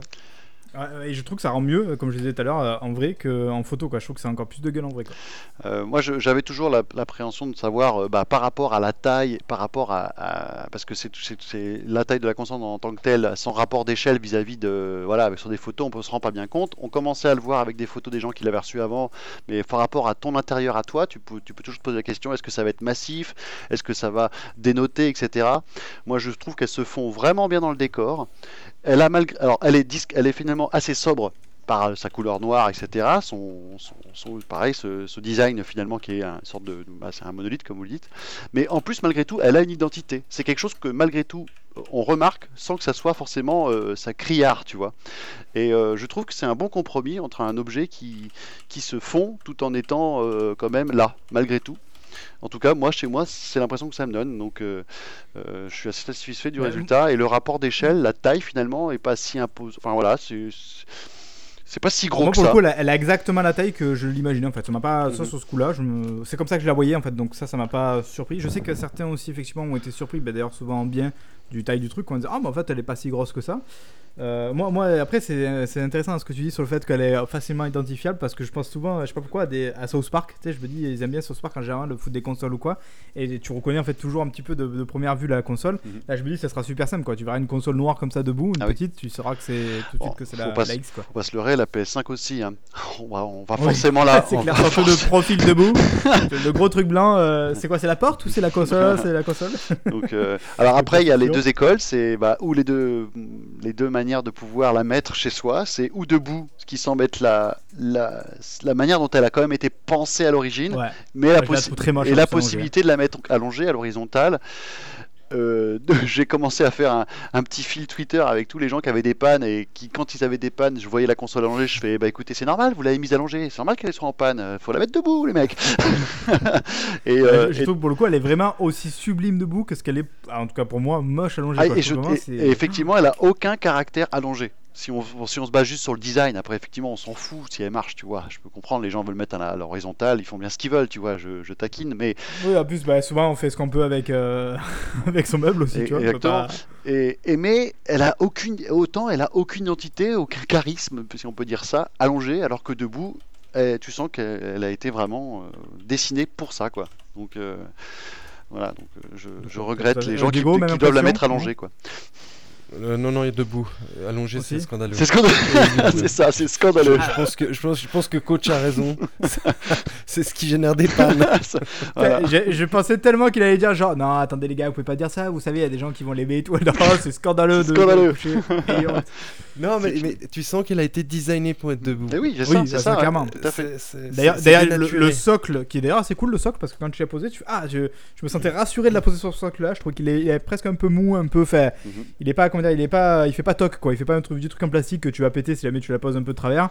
Euh, ça c'était assez cool. Et ce socle là, en fait, tu peux pas l'enlever. Il est sur le sur le dessous du coup de la console. En tout cas, si tu la mets debout, et tu peux pas l'enlever. Donc clairement, effectivement, ça sent la console qui a été faite pour, poser- pour être posée comme ça. Même si je sais pas si vous avez vu. Sur le côté de la console, il y a 4 points un Ouais, peu il y a là, petit de- patin, de- ouais, quand même, sur le côté, anti- ouais. un antidérapant là qu'on peut mettre sur le côté, mais bon. Et qui sont finalement Ouais. pas pareil. euh, ce compromis-là de pouvoir mettre allongé ne, ne comme ne n'enlaidit pas la console parce que les patins sont vraiment très discrets. Et puis comme ils sont noirs sur fond noir, de toute façon, ça se voit vraiment vraiment pas quoi. D'ailleurs, je sais pas s'il n'y a pas un rapport aussi avec la ventilation. Peut-être que le fait qu'elle soit debout comme ça et un petit peu surélevée avec son pied, ça, ça aide peut-être pour la ventilation. Bah, sais il pas. y a l'air chaud monte, hein, donc euh, à un moment donné, si tu veux extraire de l'air chaud, euh, c'est plus facile de la faire monter que, que l'extraire sur le côté. Donc on va dire que hum, voilà, au niveau des, enfin, je suis pas un fan, de... je suis pas un grand euh, spécialiste des, des fluides et l'achat, mais, mais, euh, logiquement, c'est l'effet cheminée. Donc effectivement, elle va, me- ça, ça semble, Voilà. ça semble être fait pour aussi. Euh, je vois dans le chat là quelqu'un qui donne les, les poids justement. Alors c'est Commodus qui donne les poids de la, la One X et de la Series X. Donc la One X euh, 3,81 kg et la Series X 4,5. Donc quand même plus lourde la, Mhm. la Series X Mhm. que la, la One X. Alors que c'est pas forcément peut-être ce, que- ce à quoi on penserait en voyant d- d'abord les deux consoles, mais en tout cas c'est comme ça. Et ce petit effet euh, sur la grille vert. alors, moi je, je trouve ça aussi cool que ce que je suis déçu que ce soit pas une LED en fait. Voilà, exactement. Ouais. On aurait voulu une LED de PC gamer. Ah, ça aurait été stylé quand même. Sauf que, oui, alors moi c'est ce que je disais aussi sur un des tweets. hein. Je disais, euh, bon, alors je- effectivement, quand tu regardes cet effet un peu de, de- finalement de- d'effet peinture, enfin de, de- de la grille fake, ça donne un effet de, la- de halo vert dans- quand tu le regardes dans une certaine direction. Je comprenais pas en fait sur les photos, je ne m'étais pas forcément penché sur la question, je voulais l'effet de surprise aussi. En la découvrant par moi-même. Et je trouve ça intelligent, malin. Mais effectivement, la, petite LED, euh, tu vois, qui aurait peut-être euh, suréclairé cette partie-là pour la rendre un peu plus lumineuse. Mais le problème de la LED, c'est que tu peux tomber dans l'excès inverse et que ça, aurait fait trop, tu vois. Et ça aurait fait trop. Ça peut faire de la pollution lumineuse, quoi. Ou, pollution lumineuse, ou même un peu boîte de nuit, enfin un peu disgracieux. Donc, je, au final, bon, bah c'est pas ça, c'est pas de LED, mais ça aurait peut-être mérité un petit, un petit détail supplémentaire à ce niveau-là. Et pour voir ce, bah, l'identité de la console, quand même, de la marque, quoi, ce, ce rond vert, quoi, effectivement. Ouais, ouais, bah, après, bon, tu, enfin, moi je m'imagine plein de trucs. Je me dis avec une LED et tout, tu aurais pu faire genre une LED qui, qui clignote quand ça installe un truc ou quoi. Tu vois, tu aurais pu jouer un peu avec ça pour savoir aussi ce que la console est en train de faire. Mm. Ça aurait pu, bon, après là, c'est du chipotage, bien sûr. Puis ça coûte rien en fait et ça fait son petit effet, comme le truc vert. Ça fonctionne comme le, le trempe-l'œil du vert, quoi. Donc, euh, bon, ça, ça voilà, ça c'est le détail. Et on voit le gros ventilo d'ailleurs, vous avez vu, on, le voit bien. On le hein, voit, mais on l'entend pas, donc euh, c'est très bien. pour le moment en tout cas, on l'entend pas. Ça d'ailleurs, bah, je crois qu'on est tous d'accord. Quand on branche la console, on la met. Bon, évidemment, branchement très basique, hein, euh, deux câbles, trois câbles pour ceux qui mettent euh, internet. Euh, donc on la branche, pas un bruit, c'est-à-dire qu'on peut pas savoir si elle est allumée ou pas quoi, quand on est assis sur son canapé. Quand tu mets un CD dedans, euh, sauf problème sur le lecteur CD mécanique, bon ça, ça peut arriver avec la, manutention des cartons, des machins. Si tu tombes sur une mauvaise, une mauvaise pioche, tu peux avoir des, bruits un peu bizarres, mais sinon dans le lecteur fait finalement très très peu de bruit à la lecture aussi pour le moment. Ça, c'est pareil. Il faut préciser, c'est à, à, une semaine quoi on va voir comment ça évolue. Hein. On a bien, on a vu sur d'autres consoles. Ah, c'est sûr qu'on a vu plein de trucs, mais c'est tous les lancements déjà de machines, je pense en général, même plus que de consoles. Tu as forcément un très faible pourcentage au minima qui, sera défaillant, et bah ça, ah bah, c'est très, des, très... des pannes, euh, il y en aura. Je pense qu'il y en a encore sur les One X aujourd'hui, sur les One S, sur, sur les One S, sur les PS, les PS4, euh, des pannes euh, à la sortie du carton. tu peux avoir des compos qui voilà. Mais là, je pense qu'il n'y en a pas plus ou moins. En tout cas, il n'y a pas de, tendance. Faire attention à l'effet loop des réseaux sociaux, parce qu'on a souvent l'impression avec l'effet loop, parce que voilà, on relaye quatre trucs d'affilée, euh, qu'il y a des problèmes partout, mais ça reste euh, en général une très très faible minorité. Ce qu'il faut, ce qu'on va surtout voir, ça va être sur le moyen terme déjà, s'il y a des choses qui, qui, arrivent avec justement bah, les gens qui vont commencer à saigner leur console en les laissant allumer tout le temps, etc. Voir des choses émerger, aussi bien sur Xbox que sur PlayStation. Hein, sur les deux vont être concernés sur ça. Et ça va être dans les prochaines semaines, dans les prochains mois, courant 2021, dirons-nous, si on voit s'il va y avoir un défaut de, de concept qui va, qui va émerger. Quoi. On n'espère pas, bien sûr, mais ce sera ça sera pas dans les semaines qui arrivent, quoi. pas tout de suite, à mon avis. En tout cas, il n'y aura pas de fumée qui sort de la console comme, comme on a pu voir, euh, voilà, avec les vapoteuses. Quoi. Pas de vapoteuses. Euh, du coup, vous, parliez de, la console qui ne faisait pas de bruit euh, bah, quand il se passait rien, en fait, mais du coup, en jeu. Alors, actuellement, il n'y a pas beaucoup de jeux qui doivent exploiter la, console vraiment. Pas Très, clairement, oui, voilà, il n'y a pas vraiment de vrais jeux qui te, qui te disent bon, ok, je suis sur nouvelle génération, mais en tout cas, le peu de jeux que vous avez testé, euh, la console est silencieuse dans tous les cas, même au bout de 1, 2, 3, 4 heures de jeu. J'ai pas noté de bruit, moi, pour le moment. Ouais, moi aussi. Alors, sur Assassin's Creed, sur, euh, même sur Assassin's Creed, pendant que ça installe un autre jeu et tout, donc là, je pense qu'elle commence à être un peu sollicitée. Euh, pas de bruit. Alors, si vraiment t'approches ton oreille juste au-dessus, fait genre tu, vas entendre qu'il y a un truc même qui tourne, mais je veux dire, voilà, genre, a priori, tu, tu joues pas avec la, ton oreille sur la console, donc ça devrait aller, quoi. Mais quand tu es dans ton canapé, non, ouais, zéro bruit. Tu peux pas l'éviter des balles de piquement au-dessus, quoi. ah, j'ai essayé et ça ne marche pas, je suis dégoûté. j'ai vu ça, j'ai un peu, peut-être. Après, j'ai dit non, quand même, si ça doit pas souffler assez, mais quand même, je je suis allé chercher ma balle de ping-pong, j'ai lancé Assassin's Creed, j'ai mis dessus, ben non, ça vole pas. Voilà. Boule de pelleté. Ouais, puis après, après, après, tu as découvert le poteau rose aussi. Hein. Celui qui a fait la photo était, très très bon. Ah oui, d'ailleurs, ouais, c'est toi qui m'avais mis, euh, c'est ouais, c'est super. Enfin, c'est rigolo, quoi. C'est super intelligent comme truc. Mais ouais, non, effectivement, je pense voilà, on est tous les trois d'accord. Et a priori, c'est les retours tout qui se manquent globalement. En termes de bruit, euh, pas grand chose à dire. Après, il y a peut-être la chaleur. Alors, moi, j'aimerais juste rajouter d'abord quelque chose sur le bruit. Ouais. Parce qu'on on sait que, que, a priori, la PS5 sera un peu plus bruyante. Juste pour, pour les gens qui se posent des questions, pour les décibels. Les décibels, ce, n'est pas une échelle, euh, c'est une, une, échelle exponentielle, si jamais. Hein. C'est pas linéaire. Donc on, on, verra. Euh, bah, d'ailleurs, je crois que justement, euh, c'est le numérique, je crois justement, qui avait fait effectivement le, test, euh, bah, comme ils l'ont tous fait un petit peu, là, de calcul de décibels de, la console, et qui disait qu'en fait c'était équivalent à un bruit de fond d'une salle très peu animée, mais il disait mais c'est uniquement quand tu mets ton oreille sur la console quoi. C'est ça, ouais. Il dit euh, donc voilà donc c'est le bruit de fond d'une salle très peu animée quand tu mets ton oreille sur la console et qui dit en gros ben, quand tu, tu prends déjà 2-3 mètres de- d'écart rien. ouais, tu, tu entends évidemment plus rien. Et c'est ouais. pareil pour la, ça, c'est pareil pour la Ouais. PS5. Il y a- C'est un peu plus sur la PS5, mais le- l'effet est le même. C'est-à-dire que tu- dès que tu t'écartes, tu l'entends plus pour le moment, ouais, effectivement. Ça, c'est cool. Du coup, dans, dans les deux cas, les consoles sont silencieuses et ça, c'est un, c'est un gros plus quand même. Oui. hein, Ouais, C'était déjà le cas avec la One X, hein, tout bien. Enfin, ça pour le coup ils avaient déjà réussi à faire un truc euh, assez sympa quoi. Pour le coup, j'entends plus. D'ailleurs avec la One Fat aussi, même si là le fait de la rebrancher il y a pas longtemps, je me suis rendu compte qu'en fait c'est le, le- le- l'alimentation qui fait du bruit ah plus ouais, que la console. ouais, ouais. Ventilo. Ça, c'est... Ouais, il y a un petit ventilo l'intérieur de, de l'alimentation, ce qui est assez drôle. Enfin, et je, je me suis retrouvé une ou deux fois à me dire, mais c'est quoi ce bruit qui est en fond? Et même des fois, ça sifflait quoi. Et je me dis, putain, mais c'est quoi ce, ce bruit? Et en fait, ah non, merde, quoi, c'est vrai que c'est l'alimentation derrière qui fait du bruit, j'avais oublié quoi. Vraiment pas beaucoup. C'est pour ça qu'elle est aussi fat d'ailleurs. Mais euh, ouais. Ouais, d'ailleurs, oui. mais la One, Eh ben, Un peu comme la PS5 finalement. oui, c'est vrai. Mais là, c'est vrai que la One X faisait déjà pas de bruit. Euh, je le vois encore plus maintenant que j'ai relégué la One X à l'intérieur du meuble pour le coup, pour tester et, et à l'intérieur du meuble et pour pouvoir faire des comparatifs entre One X et Série X euh, sur les jeux, voir un peu les différents gaps qu'il peut y avoir hardware. Et, euh, et même déjà la One X en termes de, je pense qu'ils ont vachement appris de la One X pour la Série X hein, de ce côté-là, Ouais. je pense. Et euh, c'était déjà une...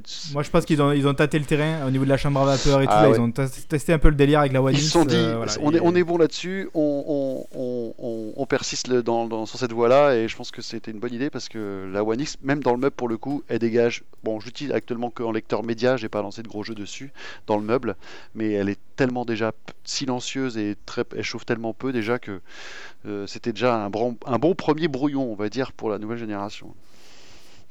Alors Voilà. là, il y a C- Civix Gamer qui dit euh, que ça concerne pas toutes les One X. le- Alors c'est vrai que j'ai- aussi vu quelques retours de gens qui disaient que leur One X faisait du bruit.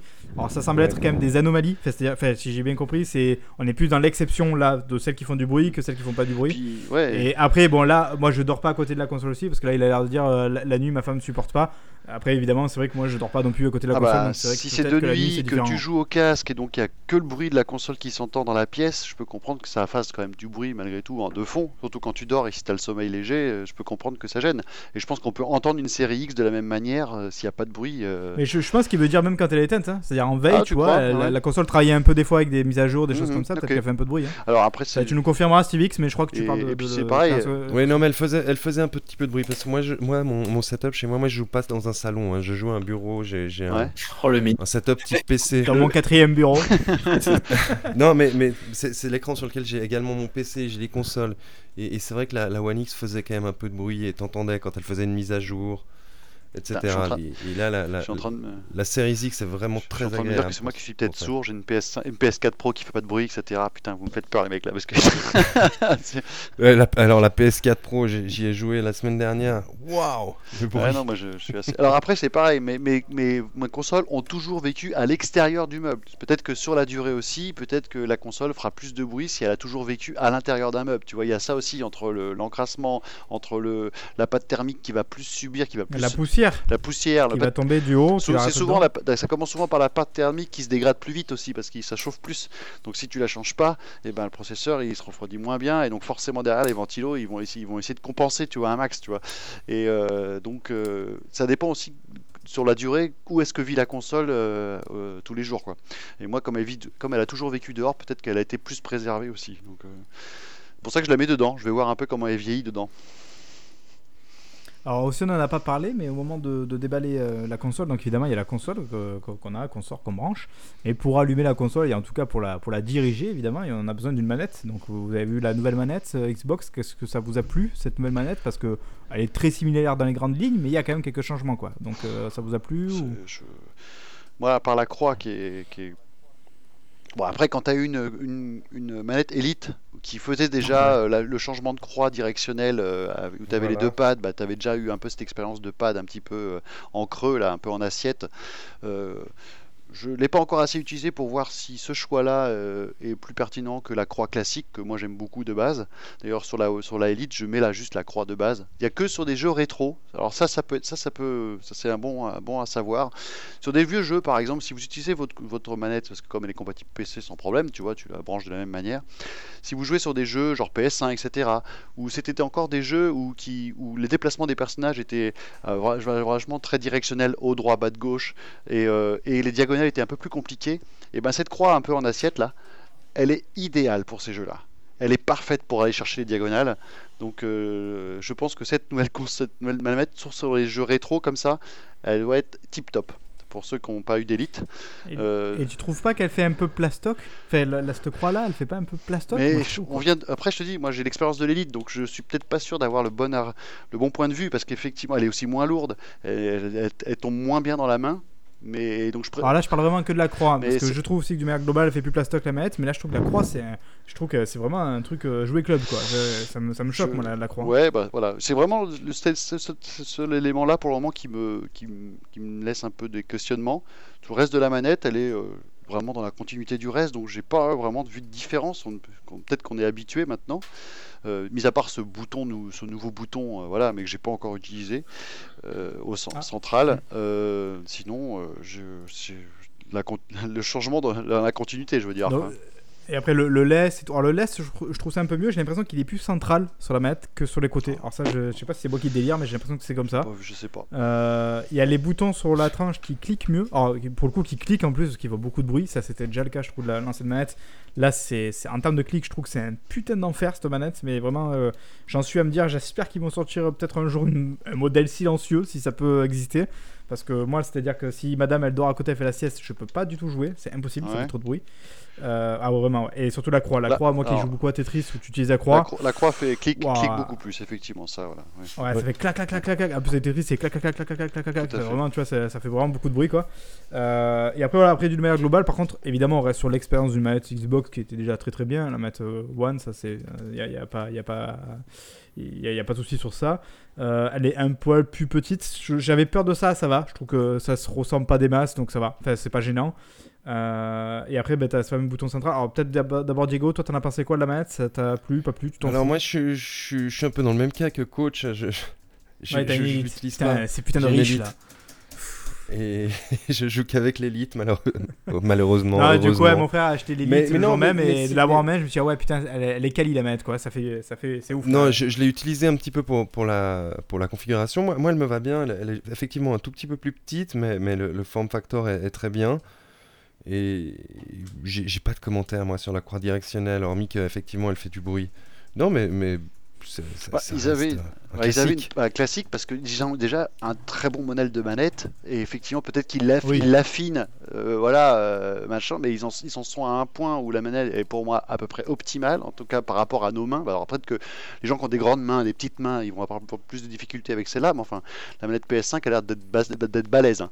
Euh, donc on verra avec la manette PS5. C'est elle- celle-là à mon avis qui, pa- qui, qui, à mon avis fera, fera peut-être plus discuter parce que Ah. pour le coup il change vraiment. Sur la forme, ils ont dit que cette manette-là, donc celle de la série, s'adaptait à les mains d'un enfant de 8 ans. C'était le- leur but. Ah oui d'accord. Et qu'en fait, que c'était pas, voilà, que c'était pour toucher donc des gens plus petits, enfin des, des, des, ouais, des personnes plus petites, Mhm. mais que c'était pas gênant pour ceux qui avaient des grandes mains. Alors moi, j'ai pas des très grandes mains, donc je me dis, ça, moi, ça me gêne pas. Maintenant, j'ai- je me dis quand même peut-être un mec qui a quand même de très grandes mains, ah, ça, va- ça va peut-être être un peu compliqué. Ce qui, est, ce qui est bien, et c'est ce qu'ils ont récupéré de la Elite, c'est que le, le comment s'appelle, la texture de, du grip euh, sur la face arrière et, et- et- et- et Oui, ressort, cool. enfin, euh, découle de la Elite et il est très agréable. Par contre, sur cette manette-là, plus que Mm. sur la One euh, de base, enfin sur la One. Donc euh, ça, c'est un bon point.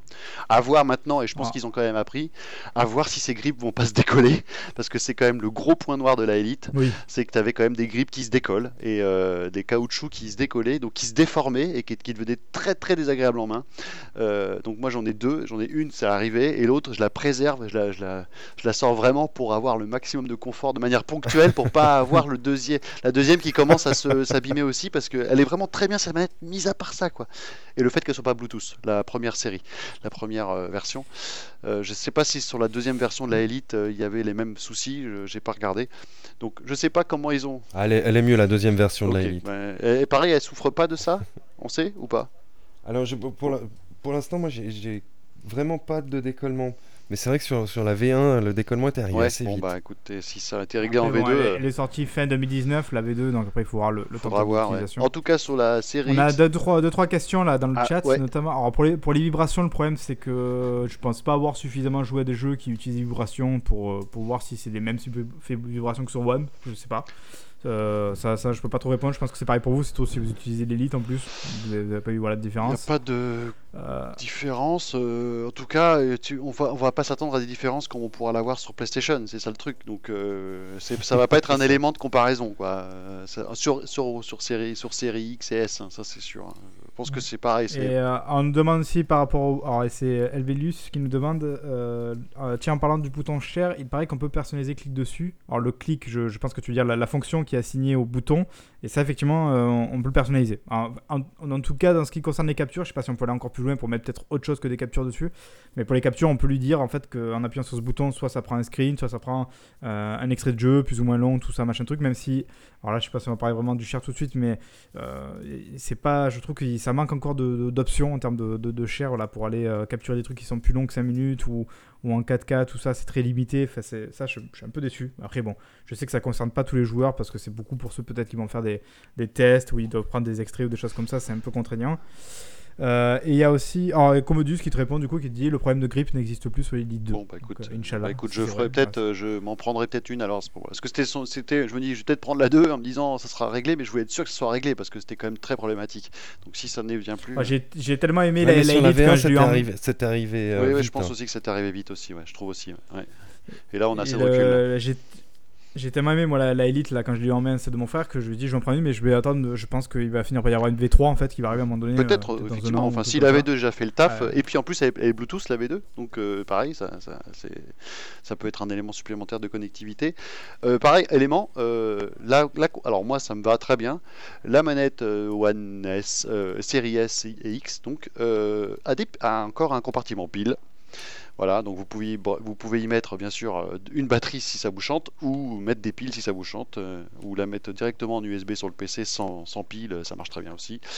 Euh, donc moi j'aime bien avoir ce choix-là, d'avoir ou des piles aussi, ou des batteries. Ça- comme ça, t'es pas coincé. Ça, c'est l'é- l'éternel débat qui revient, mais pour moi, euh, c'est vraiment le choix est intéressant, même si effectivement ceux qui veulent absolument la batterie vont devoir passer par la, la case achat, donc ça fait un peu râler, ça je peux comprendre. Maintenant, je... moi j'aime en fait à la fois le, le confort des piles qui veut qu'en fait pas obligé de- tu sois pas obligé d'aller brancher un câble comme je devais le faire avec la PS4 ou quoi, où franchement ça me gonflait moi de brancher un câble. Euh, et surtout, je veux dire, si c'est vraiment que le, le côté batterie que vous voulez, vous pouvez acheter juste des piles rechargeables en fait, et c'est le, c'est le meilleur des deux mondes quoi. Ouais. Donc je, je vois pas trop pourquoi effectivement des gens râlent dessus, même si bon bah. Voilà, apparemment c'est le passé, les piles. Mais Ah, bon, c'est pas très écolo. intéressant on, peut, on partir euh, effectivement sur cette. Bah, les piles rechargeables, oui, alors les piles rechargeables le sont. Les batteries en soi, finalement, c'est pas si écolo que ça. Si on veut les recycler, c'est c'est une misère aussi, tu vois. Oui. Donc il n'y a, pas- y a pas forcément une meilleure solution, tout dépend de l'utilisation qu'on va faire de, de- de l'utilisation des batteries ou des piles. Euh, moi j'aime bien les piles parce que quand tu veux jouer à plusieurs et que tu as oublié de, de, de recharger, si tu joues à 3 ou 4 et que sur les 3-4 manettes que tu as, tu en as deux que tu as oublié de recharger parce que voilà, tu pas tout le temps en train de recharger tes manettes, et ben tu te retrouves comme un con avec des mecs qui vont mettre le fil pour pouvoir jouer ou quoi que ce soit. Avec des piles, c'est recta, tu les mets dedans, hop, et le temps d'une partie de 2 heures avec tes potes, bah, tu as pu mettre tes piles dedans et tu t'es pas pris la tête à savoir s'il fallait recharger la manette. Moi j'aime bien ce, co- ce confort-là. C'est voilà, c'est D'ailleurs, euh, vous avez pu, alors je, pas, enfin quoi que je dis ça, mais les, les Elites en fait sont, sont évidemment concernés, mais le gros avantage effectivement en termes d'accessoires sur la gamme Xbox, c'est que les anciennes manettes, donc les manettes One, marchent parfaitement. Ah sur oui, les- mais sur oui, les mais ça c'est. Donc bon, du coup vous avez utilisé l'Elite, donc c'est ça en fait, c'est les manettes One à la base, donc, euh, C'est pour ça que j'ai ça marche, y a pas de Et c'est pour ça que j'ai pas trop pris trop en main et vu trop de différences pour le moment avec la nouvelle manette. C'est parce que je jongle d'une manette à l'autre, des anciennes avec les nouvelles, les machins, et je vois pas les différences vraiment parce qu'elles me sautent pas aux yeux parce que pour moi tout c'est à peu près les mêmes manettes, tu vois. Parce que tout. Je pense d'ailleurs que c'était la volonté aussi. hein. À mon avis, c'est pour ça qu'ils n'ont pas tellement changé la manette en soi. C'est que dans ce souci de continuité, si tu changeais radicalement la manette, euh, c'était peut-être pas très cohérent. Surtout si tu ajoutais des features un peu, tu sais, comme celle de la, la DualSense. Mhm. Tu pouvais pas t'amuser à mettre des features dessus sur la nouvelle qui seraient pas prises en compte du coup par, euh, tu vois, l'autre manette. Et du coup, t'as plus vraiment le côté, euh, tu peux jouer indifféremment d'une manette à l'autre. Forcément, ça aurait posé problème, quoi. C'est ouais. Ah bah, c'est ce qu'on a sur la PlayStation, effectivement, où tu vas avoir des jeux qui vont pas prendre en compte euh, certaines manettes par rapport aux jeux, en fonction de si c'était ou PS4 ou PS5. J'ai pas trop exact, euh, déblayé le truc.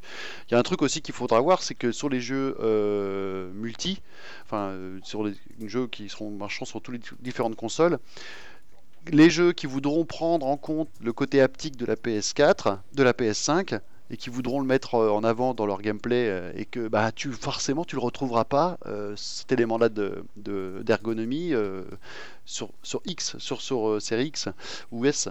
Donc à voir comment, si ce côté haptique va un peu donner le là sur une nouvelle manière d'avoir des sensations en main. et peut-être qu'elles feront défaut sur série X à terme, on va voir si ça prend ou pas. Si, ou si ça reste. J'avoue que moi je suis vachement je suis vachement excité moi l'idée quand même d'essayer cette manette la, la DualSense. Et c'est vrai que c'est c'est peut-être un peu ce qui me déçoit. Allez si jamais vraiment je veux, je veux être un peu retort c'est ce qui me déçoit peut-être un peu avec la nouvelle manette euh, One. C'est en fait à l'époque 360 qui était déjà une super manette qui était euh, vraiment voilà saluait de partout tout ça ils ont montré la, One qui avait quand même un, changement un peu de, forme et tout en restant évidemment dans les granits un peu la même chose quoi on sentait qu'il y avait un peu un gap qui se faisait entre les deux manettes et là euh, vu qu'il n'y a pas trop le gap du coup je me dis Genre, je sais qu'il y a des gens qui me disent, oui, mais elle est déjà parfaite, tu peux pas faire mieux. Mais je veux dire, il y a vraiment des gens qui disaient pareil à l'époque de la 360 et ils ont quand même réussi à faire mieux. Donc, tu vois, moi j'étais très curieux de voir ce qu'ils pouvaient faire encore mieux quoi, avec la manette. Donc c'est vrai que là sur ce terrain-là, même si bon du coup il y a une grosse hypocrisie aussi qui se met un peu sur les, jeux, les joueurs PlayStation à fond extrême et tout qui disent ah là au moins on a une nouvelle manette alors que bon ça fait 4 générations que tu as une manette qui est quand même globalement un peu la même, même si ça va un petit peu changer avec la PS4, mais ah, pas énormément. Si, elle est bien, euh, c'est vrai que pourquoi vouloir complètement réinventer la, la, poudre, quoi? La roue, pardon, hmm. la lune. donc, et voilà, donc la, et puis alors après, par contre, j'ai pas testé les connectivités casque, etc. au niveau accessoire, je pas encore, je suis pas encore les. Alors c'est du USB-C, hein, les manettes là. Alors ça pour le, la connectique sur la manette, mais après, euh, j'ai pas regardé par rapport au, parce qu'avant, voilà, bah, c'est toujours le cas Hein. Il y a toujours une prise casque euh, sur la manette de la même manière. A priori, un port qui va permettre de pouvoir mettre encore un dock euh, supplémentaire dessus, euh, de gestion peut-être de, de, vocal dessus, comme il y avait sur l'ancienne. Pareil, vu que c'est la continuité, je pense que les accessoires de l'ancienne génération vont marcher sur celle-là aussi. Donc c'est peut-être pour ça qu'ils ont conservé tout ça. Sauf peut-être le Kinect, non Je sais même pas. Je sais même pas comment on est niveau Kinect. sur le... Bah, il n'y a, a, plus le port. Ah il n'y a plus le port direct. Question je ne l'ai pas testé. Peut-être que sur le chat, ils vont. Non, je crois qu'il y a. Il me semble que ça faisait partie des annonces. Euh, il n'y a, il y a pas de port Kinect. Il faut acheter un adaptateur, je crois. Mais je suis pas sûr du tout. Alors, sur, les, les, modèles One S et One X, c'était déjà le cas. Hein. Il fallait, il fallait avoir un adaptateur spécifique qui, au début, t'envoyait gratuitement quand tu avais acheté déjà la Kinect. Ensuite, c'était plus produit, donc pour la trouver, il fallait soit avoir un peu de chance, soit aller acheter des trucs d'occasion qui étaient très chers. Donc, ça, c'était déjà un peu, on va dire, entre guillemets, réglé avec la One. Donc, évidemment, avec la Series X, il n'y a pas non plus le port Kinect, logiquement. Euh, après, je, crois, il me semble que c'est les seuls jeux qui marchent pas en rétro, mais je vais peut-être pas dire de bêtises, mais je crois que c'est les seuls jeux qui marchent pas en rétro. Euh, c'est ça, Marc. C'est ça, ok, voilà, sur Series. alors, moi, euh, j'ai une question aussi pour le chat. un truc qui m'avait gêné moi sur, sur, sur One, donc One, One S, One X, c'est que contrairement à la PS4 où tu pouvais brancher ton, ton, ton port USB Bluetooth pour ton casque et ça c'était reconnu et tu pouvais jouer sans fil avec ton casque directement sur le port USB de la console. Ça n'a jamais fonctionné, ça n'était ça n'était pas possible sur les, sur les One.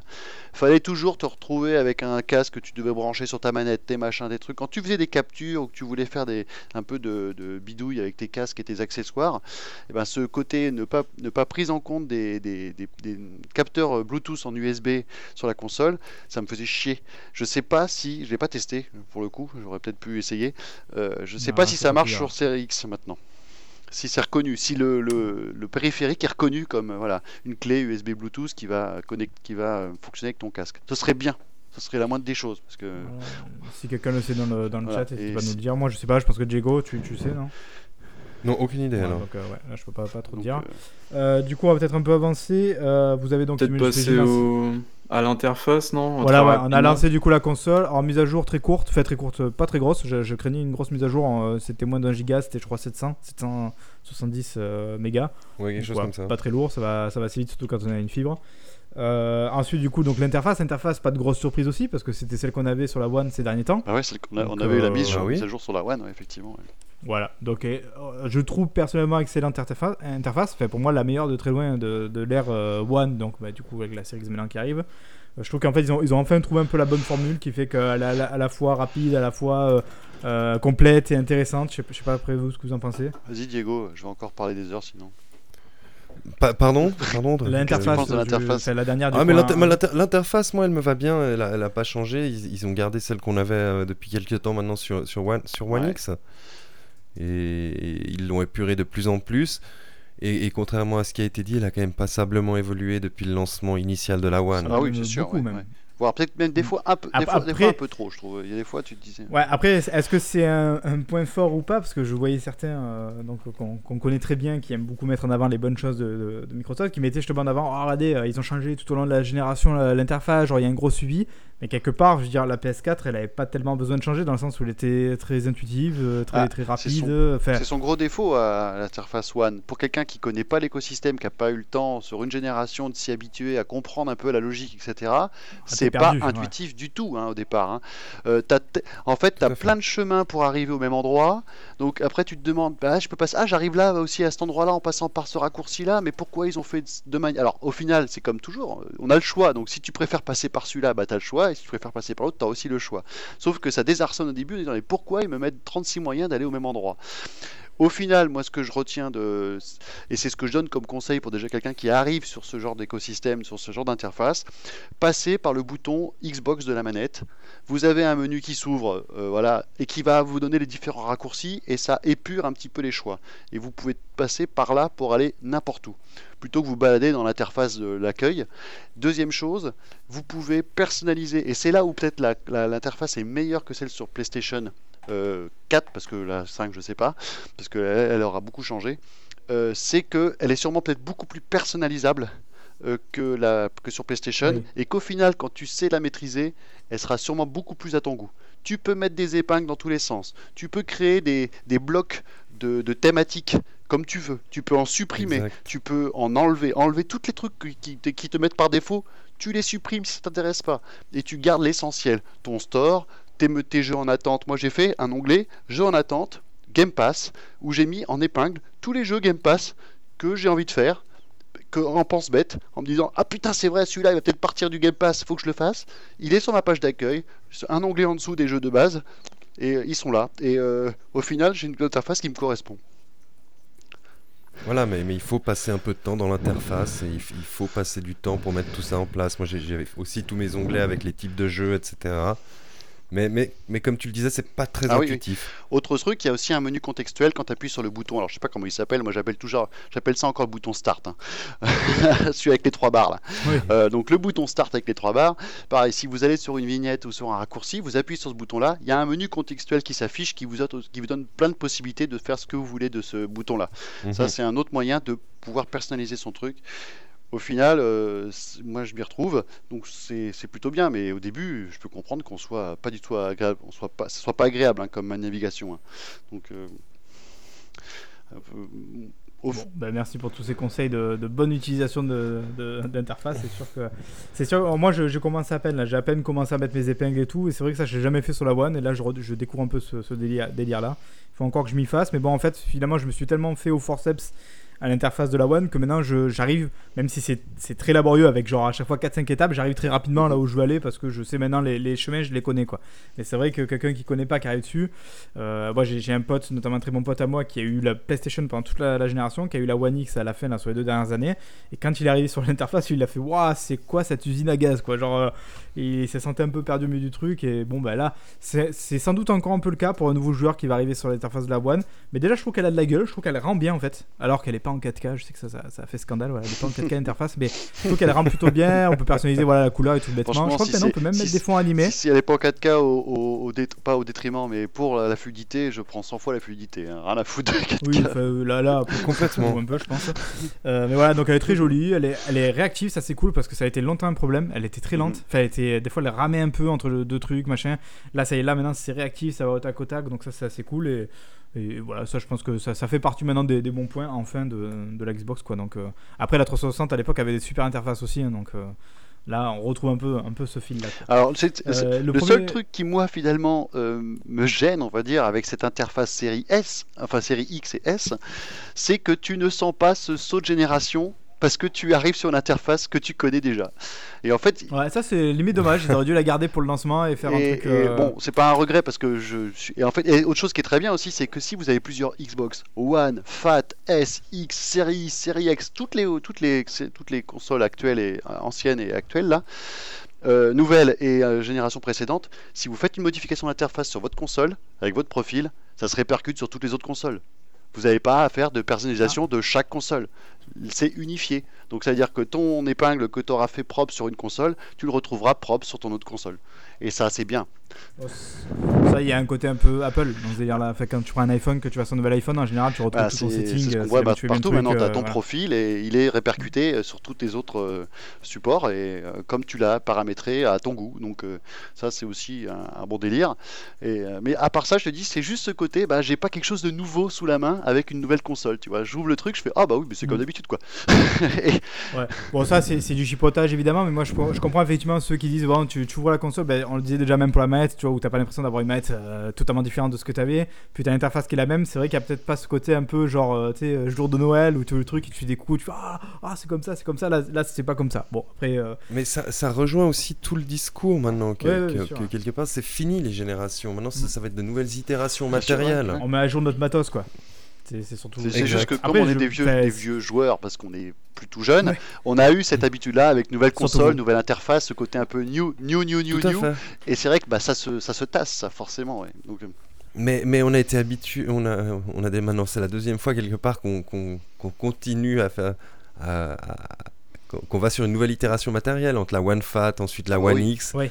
et maintenant Ouais, la, comme la série ouais, il y a- il y, a X. moins Et pour moi, c'est la continuation Ouais, maintenant mais logique. on aura moins- on n'aura pas cet effet-là sur la, on n'aura pas, tu vois, on aura un côté plus nouveau sur la PS5 parce que il a, parce oui, que l'interface tout, bêtement sera elle nouvelle et donc il y aura encore cet effet un peu euh, nouveau, tu vois. De ce que j'ai vu pour l'instant, elle est quand même pas hyper. euh, Enfin, c'est- ça reste quand même globalement dans les grandes lignes de ce que faisait la PS4. hein. On, est, on est toujours, je crois, dans, un peu dans les mêmes Mhm. lignes, hein, avec peut-être une couleur différente et tout, mais je, veux dire, je crois que voilà.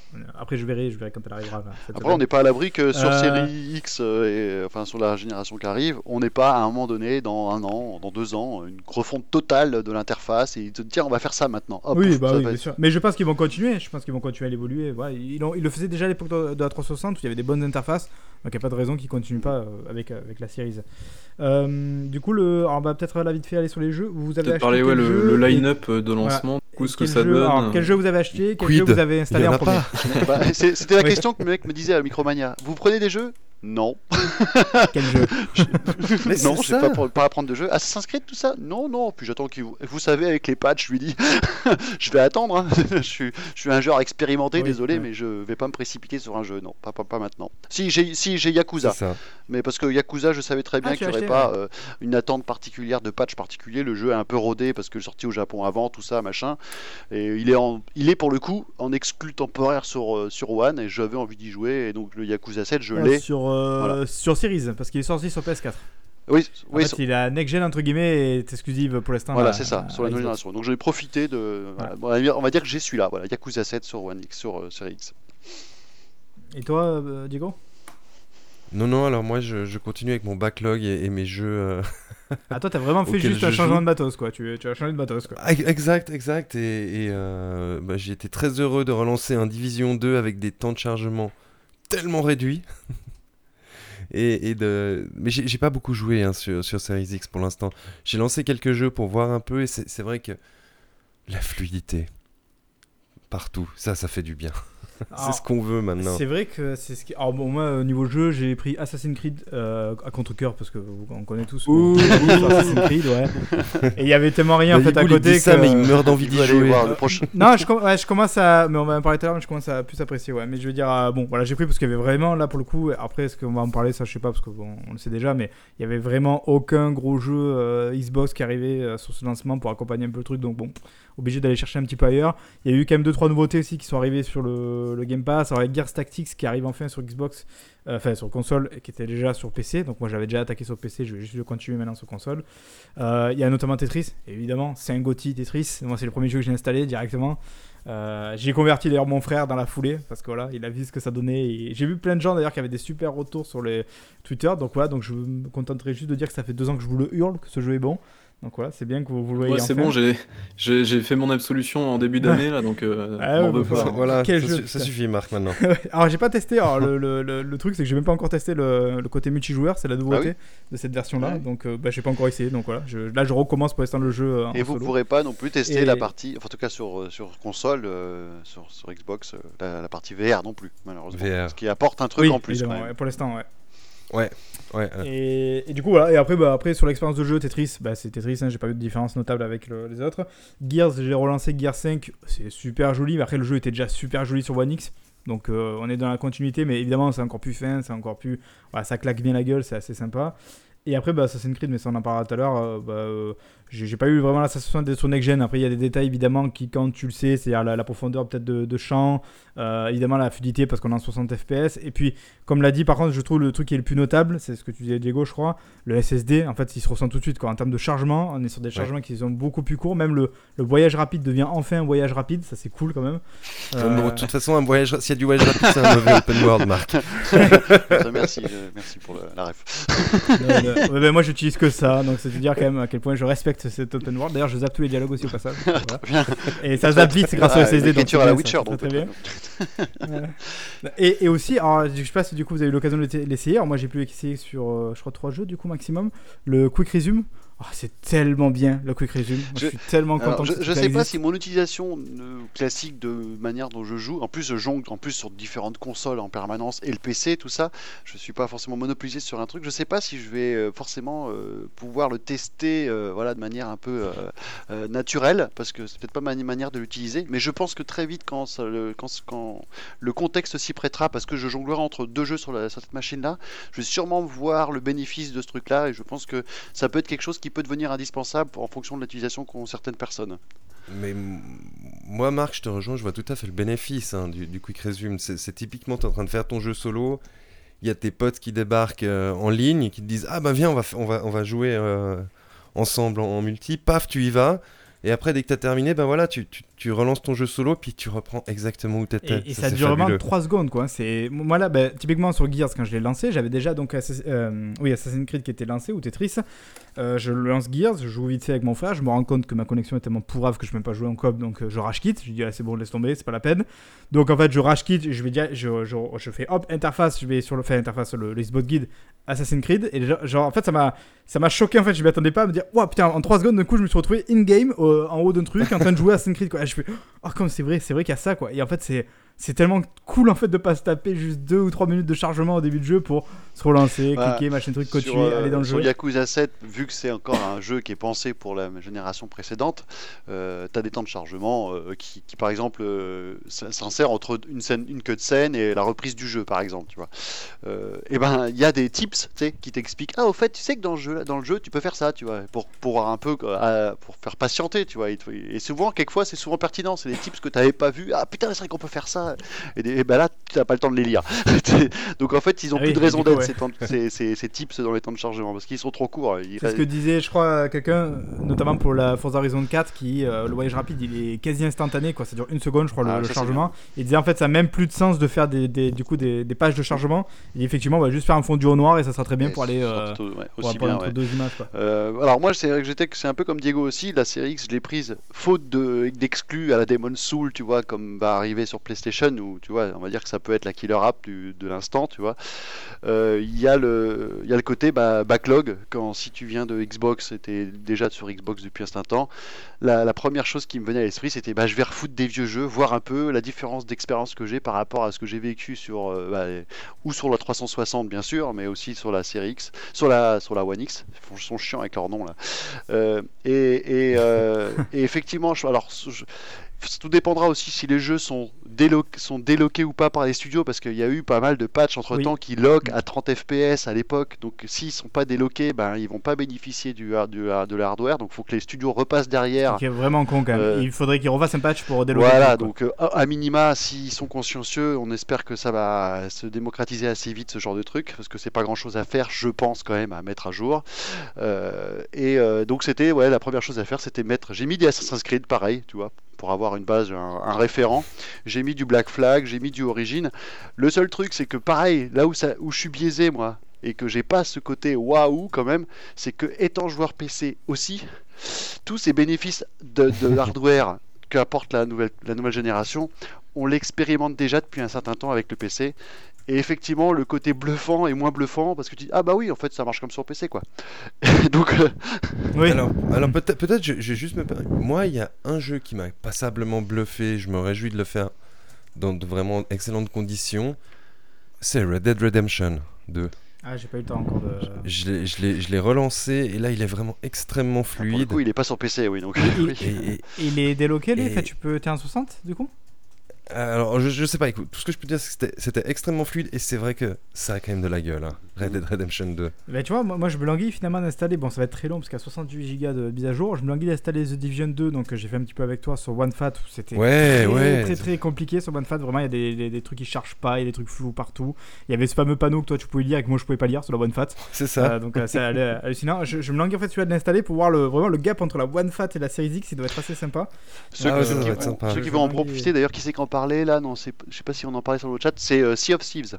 Parce que euh, Ouais, le 60 FPS sur un jeu comme Sea of Thieves, c'est euh, assez bluffant. Parce que comme tu as un élément qui est la mer tout le temps en mouvement quasiment, Qui bouge. tu as toujours ça sous les yeux, le fait d'avoir cette fluidité à 60 FPS constante, qui, eh ben, ça change le jeu. En fait, moi j'avais j'avais commencé à jouer à Sea of Thieves, je l'avais lancé sur console non, voilà, de base, et je me dis, bah attends, je vais quand même voir la différence sur PC. J'ai jamais relancé le jeu sur, sur, sur, sur One avant, depuis. hein. Et en fait, grâce à la Faut série X, maintenant, moi. tu vas pouvoir bénéficier de ce côté très agréable, de, de cet élément liquide, euh, toujours en euh, mouvant, en, de manière fluide, et ça, c'est et avec des textures aussi euh, EP. Mais tu, tu l'as dit en fait, c'est-à-dire que le- l'environnement vit encore même au-delà de Ouais. toi. C'est-à-dire que toi, tu es même restant immobile, il y a tout qui bouge Ouais. autour de toi. et qui- C'est vrai que ça doit être. euh, Donc doit euh, être là, tu sens vraiment ce, ce- le 60 FPS, il te saute à la gueule et tu fais ah mais oui, en fait c'est vache. Et en fait c'est surtout quand tu compares les deux euh, que tu fais, tu vois tout de suite la différence. Moi, ma copine qui est pas une pas une grosse techos, quand je lui mets un jeu en 4K en 1080p, elle voit pas la différence. Par contre, si je lui mets le même jeu en mode performance 30, en mode 30 et en mode performance ressent. 60, elle fait Mm. ah oui. Tu vois, et Mais, mais pourtant, l'œil ne peut pas voir au-delà de non, mais il y a une perception bah, du jeu qui est pas la même et ça, ça, ça se voit, c'est c'est visible quand tu joues. Ah ouais. Bah, Iboul là, il doit hurler à l'intérieur de lui parce que lui, il joue en, en 240 FPS depuis les années 80, évidemment. Donc lui, il doit être. Ouais, mais bon, quand, quand, quand, quand, quand t'es comme lui en 240p, Voilà. Je suis en Ouais, ouais. 1080p, monsieur. T'es même pas en 1440p, oh là là. Non, non, 1080, ça, je, je pense que je verrai même pas la différence entre de la 4K et de la 1080 encore. hein, Parce Mais que ça, c'est un peu comme. De Toi, sur ton confort de jeu, tu dois être content de voir arriver le 60 FPS un peu partout, enfin, euh, sur console, non? Bah, euh, moi, je m'en fous personnellement, mais c'est super cool pour les joueurs console. euh, et ouais, effectivement, euh, ceux qui disaient il y a quelques années, l'œil humain ne peut pas voir au- au-delà de 30 images secondes, c'est drôle aujourd'hui. Non, mais c'est super cool, franchement, je trouve. en plus, je me suis, je me suis dit à l'arrivée de la nouvelle génération, euh, qu'est-ce qu'ils vont nous sortir comme euh, truc de merde encore? Ils, nous- ont balancé le HDR euh, il y a, 6 ans. Truc qui servait à rien, euh, qu'est-ce qu'ils vont nous sortir comme Eh artifice là, peu le, pour nous vendre les le consoles HDR Le automatique RT. maintenant sur. le, le RT. Ah, c'est la ray tracing. Alors, il y a- Ouais, alors, non, mais voilà, alors- mais ça, c'est un le argument, mais on, s'en- le fout. retracing, Enfin, mais- Le retracing n'apporte rien, quoi.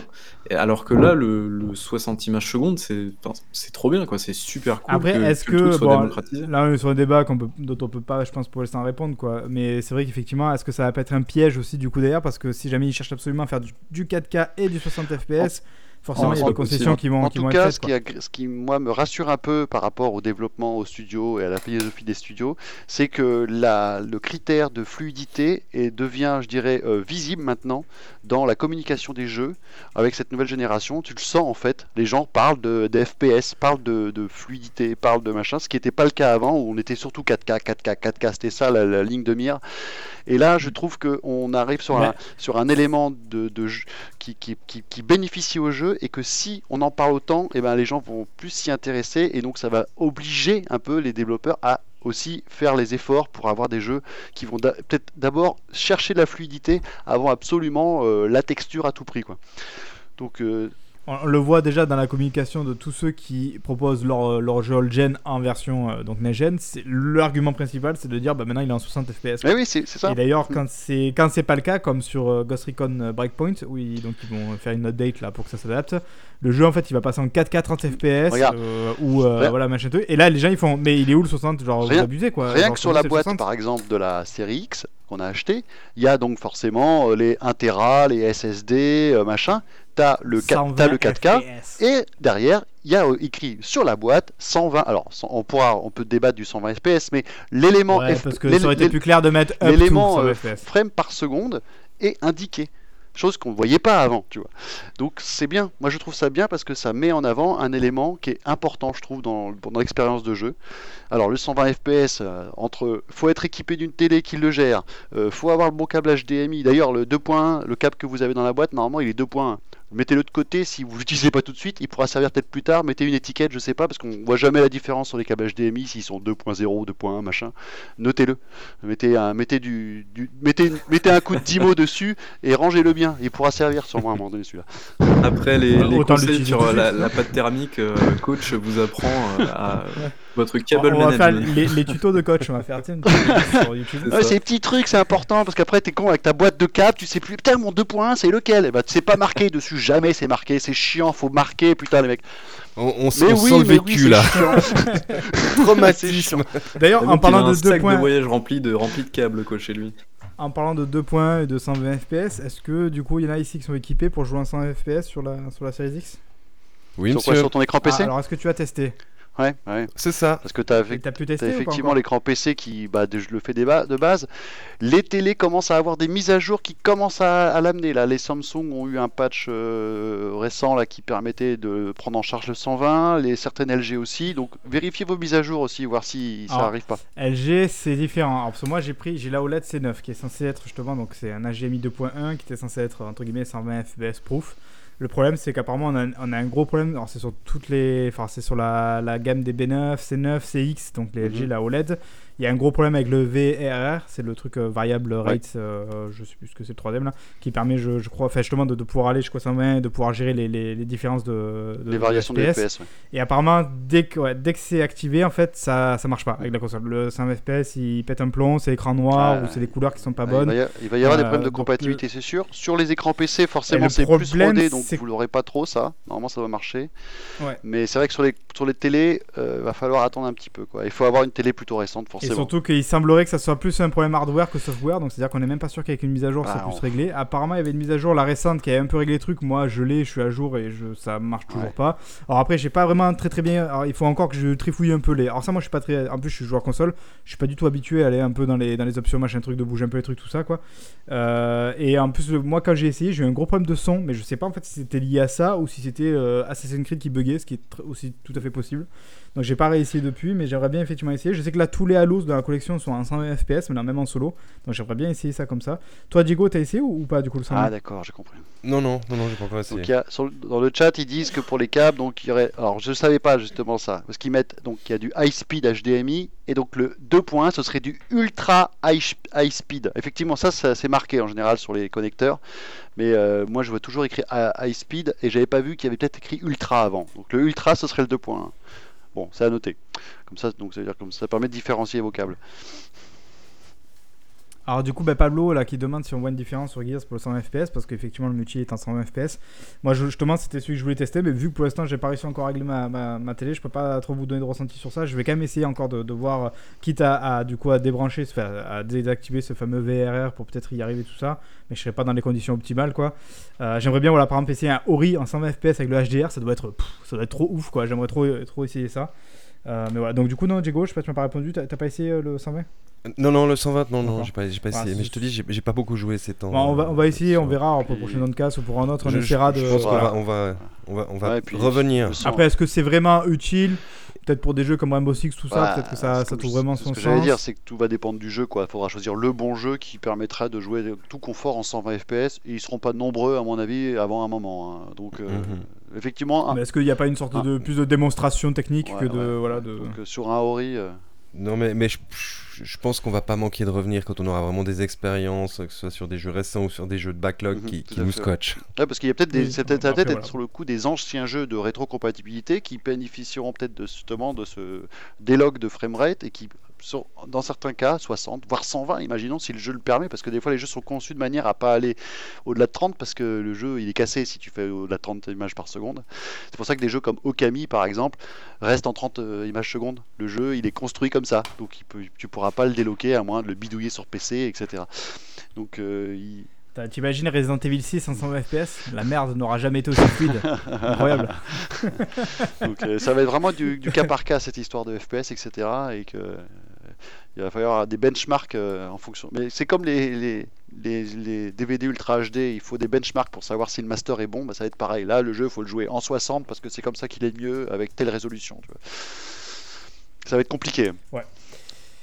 Du coup, bah, je crois qu'on a fait un peu un gros tour là. Est-ce que Bayboul, tu as des questions un peu spécifiques? Est-ce que vous voulez parler de. Il y a un truc qu'on a oublié là dont vous voulez parler? Alors, il y a le share, on en a très rapidement parlé, mais en gros, globalement, c'est au niveau software, c'est le même principe que la, que la One. Quoi. Alors, moi, je suis assez déçu à ce niveau-là parce que j'attendais un vrai nouveau truc, un peu comme fait la PS4 et apparemment la PS5 avec encore un nouveau truc. Euh, voilà, donc euh, ça reste. Euh, moi, ce qui me gonfle, c'est ces fameuses comment dire, ces fameuses étapes intermédiaires pour aller mettre le truc sur Twitter, que ça, ça soit long, qu'il faille, qu'il faille rester. Alors je suis pas sûr qu'il faille rester maintenant sur l'écran parce que j'ai pas essayé là sur, ça. Voilà, donc c'est intéressant si vous avez une application Xbox ouverte à côté de votre téléphone, tout hop, du coup vous récupérez directement la, photo dessus, vous pouvez faire ce que vous voulez avec.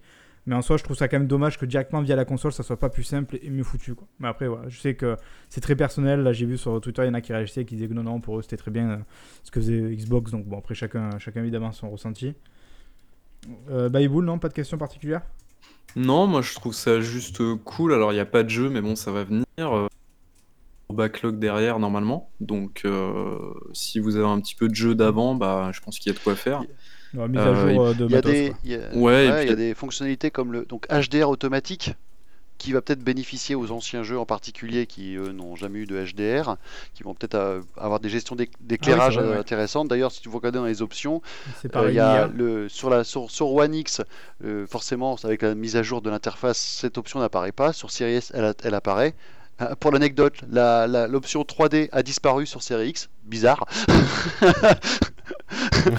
Euh, et, ce HDR automatique, je pense pareil, euh, en fonction des jeux, ça peut aussi redonner un petit coup de, fouet à certains jeux euh, qui vont peut-être avoir des éclairages un peu plus maîtrisés. Et comme c'est du deep learning, c'est du soft, ça, va être un truc qui va ne, cesse, qui va ne cesser de s'améliorer au, fil, du temps. Donc je pense que ça peut être aussi une des options qui peut, sur des jeux plus vieux, qui peut être très intéressant à, à terme. à voir ce que ça va, ce que ça va donner ça.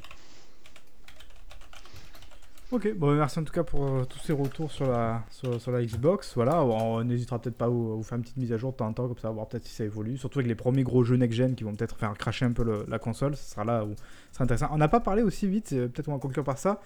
Euh, je crois que tous les deux vous êtes d'accord pour dire que la console ne chauffe pas pour vous Du tout? Non? Vous avez essayé quand même un peu de la toucher, de mettre la main dessus et compagnie Mais elle a, une, elle a une charge thermique normale, selon moi. T'as essayé de faire cuire des merguez au-dessus ou quoi?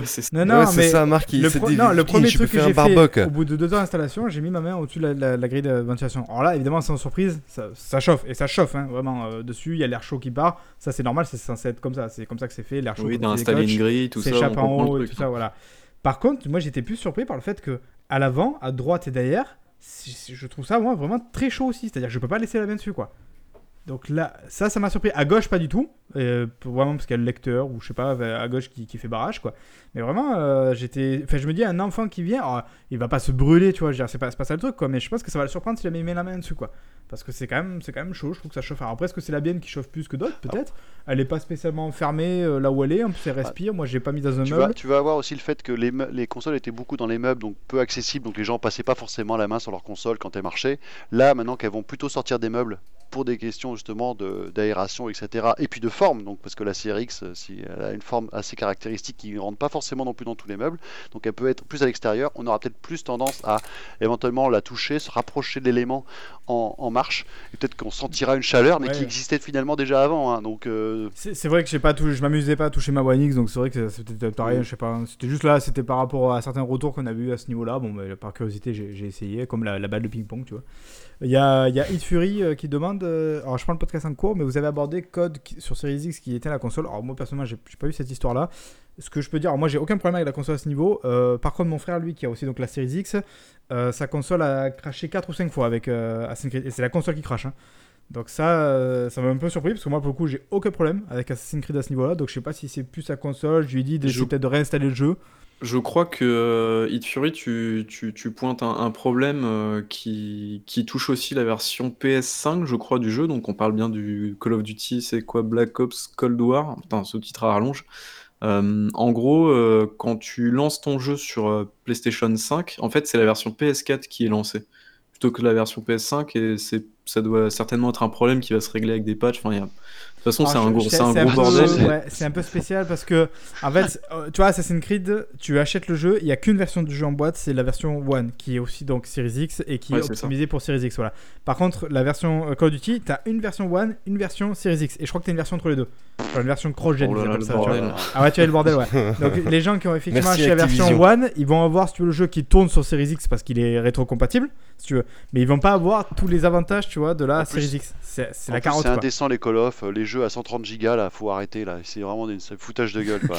C'est du porn, du, du stockage oh porn. là, mais c'est Mais, n'importe mais, quoi. mais du coup, je comprends la frustration ils, de, ils ont rien à foutre dans termes d'optimisation. On a combien de place 500 gigas? Allez, on s'en fout. oh là là, mais quelle horreur quoi.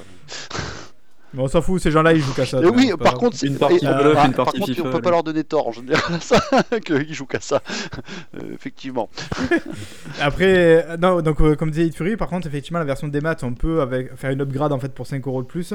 Mais par contre, la version 10, bah, du coup, t'es baisé quoi. Et ça, c'est vrai que c'est un truc, je pense qu'on va, va avoir souvent le problème là sur les premiers jeux qui vont sortir cross-gen. Il va y avoir beaucoup, je pense, d'embrouilles à ce niveau-là quoi. Donc, euh, bien vérifier quand vous achetez votre jeu, si vous écoutez, voilà, ça vous intéresse, que le jeu est bien optimisé pour Series X ou voir s'il n'y a pas une version du coup Series X quoi, qui sort directement en boîte. Donc, faire, faire attention à ça quoi. Et plus, en plus, apparemment, ça fait cracher les Xbox. Alors, je sais pas s'il y en a d'autres qui ont eu ce problème-là, Hit Fury, ou si, enfin, si toi, en tout cas, tu te bases que sur ton truc à toi. Donc, voilà. Donc, euh, après, bon, ça, on imagine bien qu'avec des mises à jour, machin truc et tout. Ouais, après, ce qu'il faut se dire, c'est qu'autant autant au niveau des jeux qu'au niveau des, des- du manque de fonctionnalités, euh, au niveau des consoles, que ce soit la Xbox ou la, ou la PlayStation 5, du coup, ça va arriver. Enfin, il n'y a, pas besoin de gueuler. Je pense que les fonctionnalités principales sont là actuellement. Mais euh, voilà, au, au fur et à mesure, il y aura des mises à jour de quality of life, de, de features et tout. Et donc, euh, ça va arriver. C'est juste qu'il faut. On- voilà, on est un des de early adopters, c'est hein, le bordel sait, hein. partout, donc euh, Ah, c'est normal. lancement de console. euh, on est quand même Ouais. habitué à des jeux qui commencent à tourner qu'au bout de certains quelques semaines et voire quelques mois à, à force de patch. Donc euh, ça c'est pareil. Donc si tu rajoutes ça plus ça, ça. euh, oui c'est pas très étonnant. ouais. Euh, du coup, bon, allez, on embraye rapidement, comme ça on va pas non plus, parce que là on est en train de, de faire déjà encore un podcast très très long.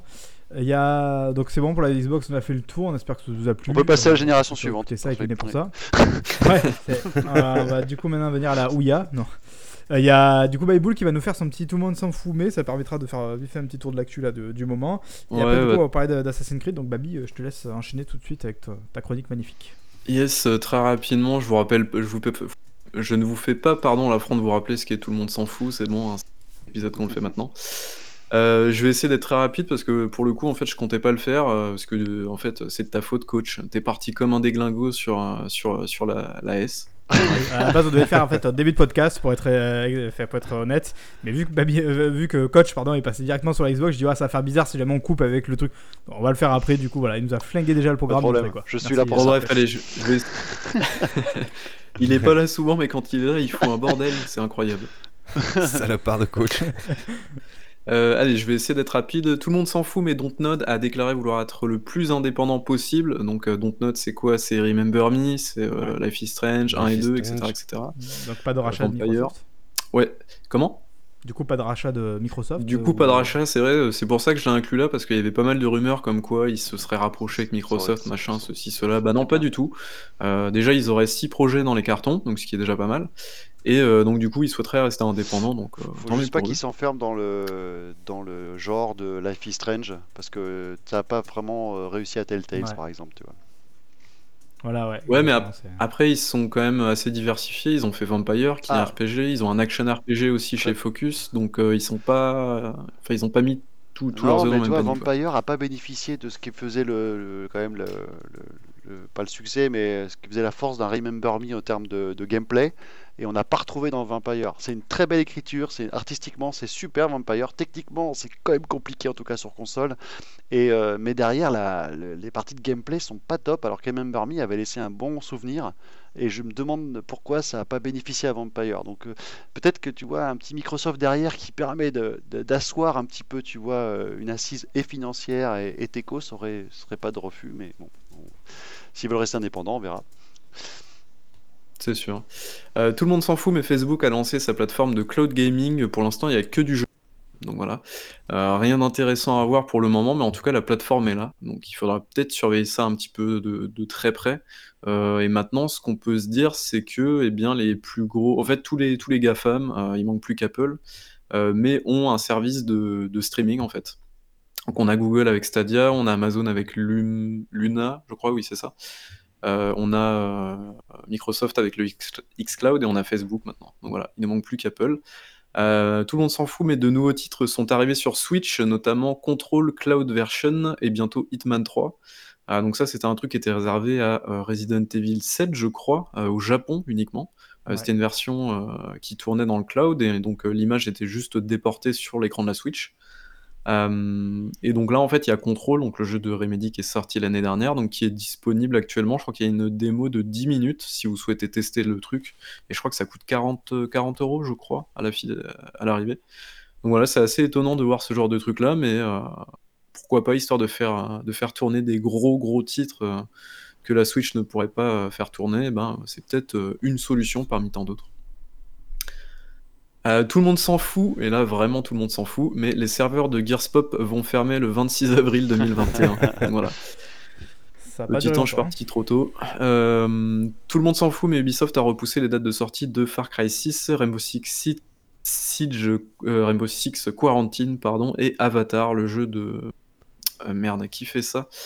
C'est euh, Massive, voilà, euh, qui était annoncé en 2017, je crois, donc ça fait un petit bout de temps qu'il est en dev. Bah, lui, il suit, je pense, le report du, film. Du film, euh, il y a des chances. Par contre, pour Far Cry et, Rainbow Six, je pense qu'ils ont juste sacrifié, entre guillemets, le, après, voilà, probablement le très très gros succès d'Assassin's Creed, ils vont sacrifier le, le reste de l'année fiscale et ils veulent juste le sortir sur la, la nouvelle année fiscale, quoi. Ouais, il y a des chances. Après, voilà, c'est des trucs de financier, ça. Donc. Ça devrait normalement, je crois, arriver, ils ont dit entre fin mars, donc la fin de l'année fiscale, et, euh, et, début septembre, je crois. Donc c'est le, c'est le. Ouais, donc ça sortira avril-mai, et puis voilà, quoi. Enfin, Far Cry 6 en tout cas. Euh, tout le monde s'en fout, mais Electronic Arts va faire appel concernant une mise en demeure vis-à-vis des box aux Pays-Bas. Euh, donc euh, en gros, euh, eh bien, est-ce que vous vous souvenez en 2017, il y a eu le bordel autour des loot box sur Battlefront 2 Et eh ben ça, cette histoire continue. Il y a eu pas mal de pas mal de bordel autour de ça. Et c'est pas aussi à cause des trucs de foot? Si si si. Enfin, maintenant, aujourd'hui, ils sont ils sont attaqués à cause de ça, à cause de FIFA Ultimate Team. où en gros tu ouvres des, des, paquets de cartes Panini en gros avec des joueurs dedans et, voilà. et en gros bah t'as souvent des joueurs de merde dedans et euh, t'as très très peu de chances de, dropper des, bonnes cartes dedans. Et pour le coup, eh ben, fait ça, bah, en gros, s'ils font appel, c'est pas parce que euh, le Pays-Bas est un énorme pays pour eux et que c'est euh, c'est genre une énorme perte si jamais si jamais les lootbox sont interdits, c'est juste pour éviter que ça fasse jurisprudence derrière, hein, tout simplement. Voilà.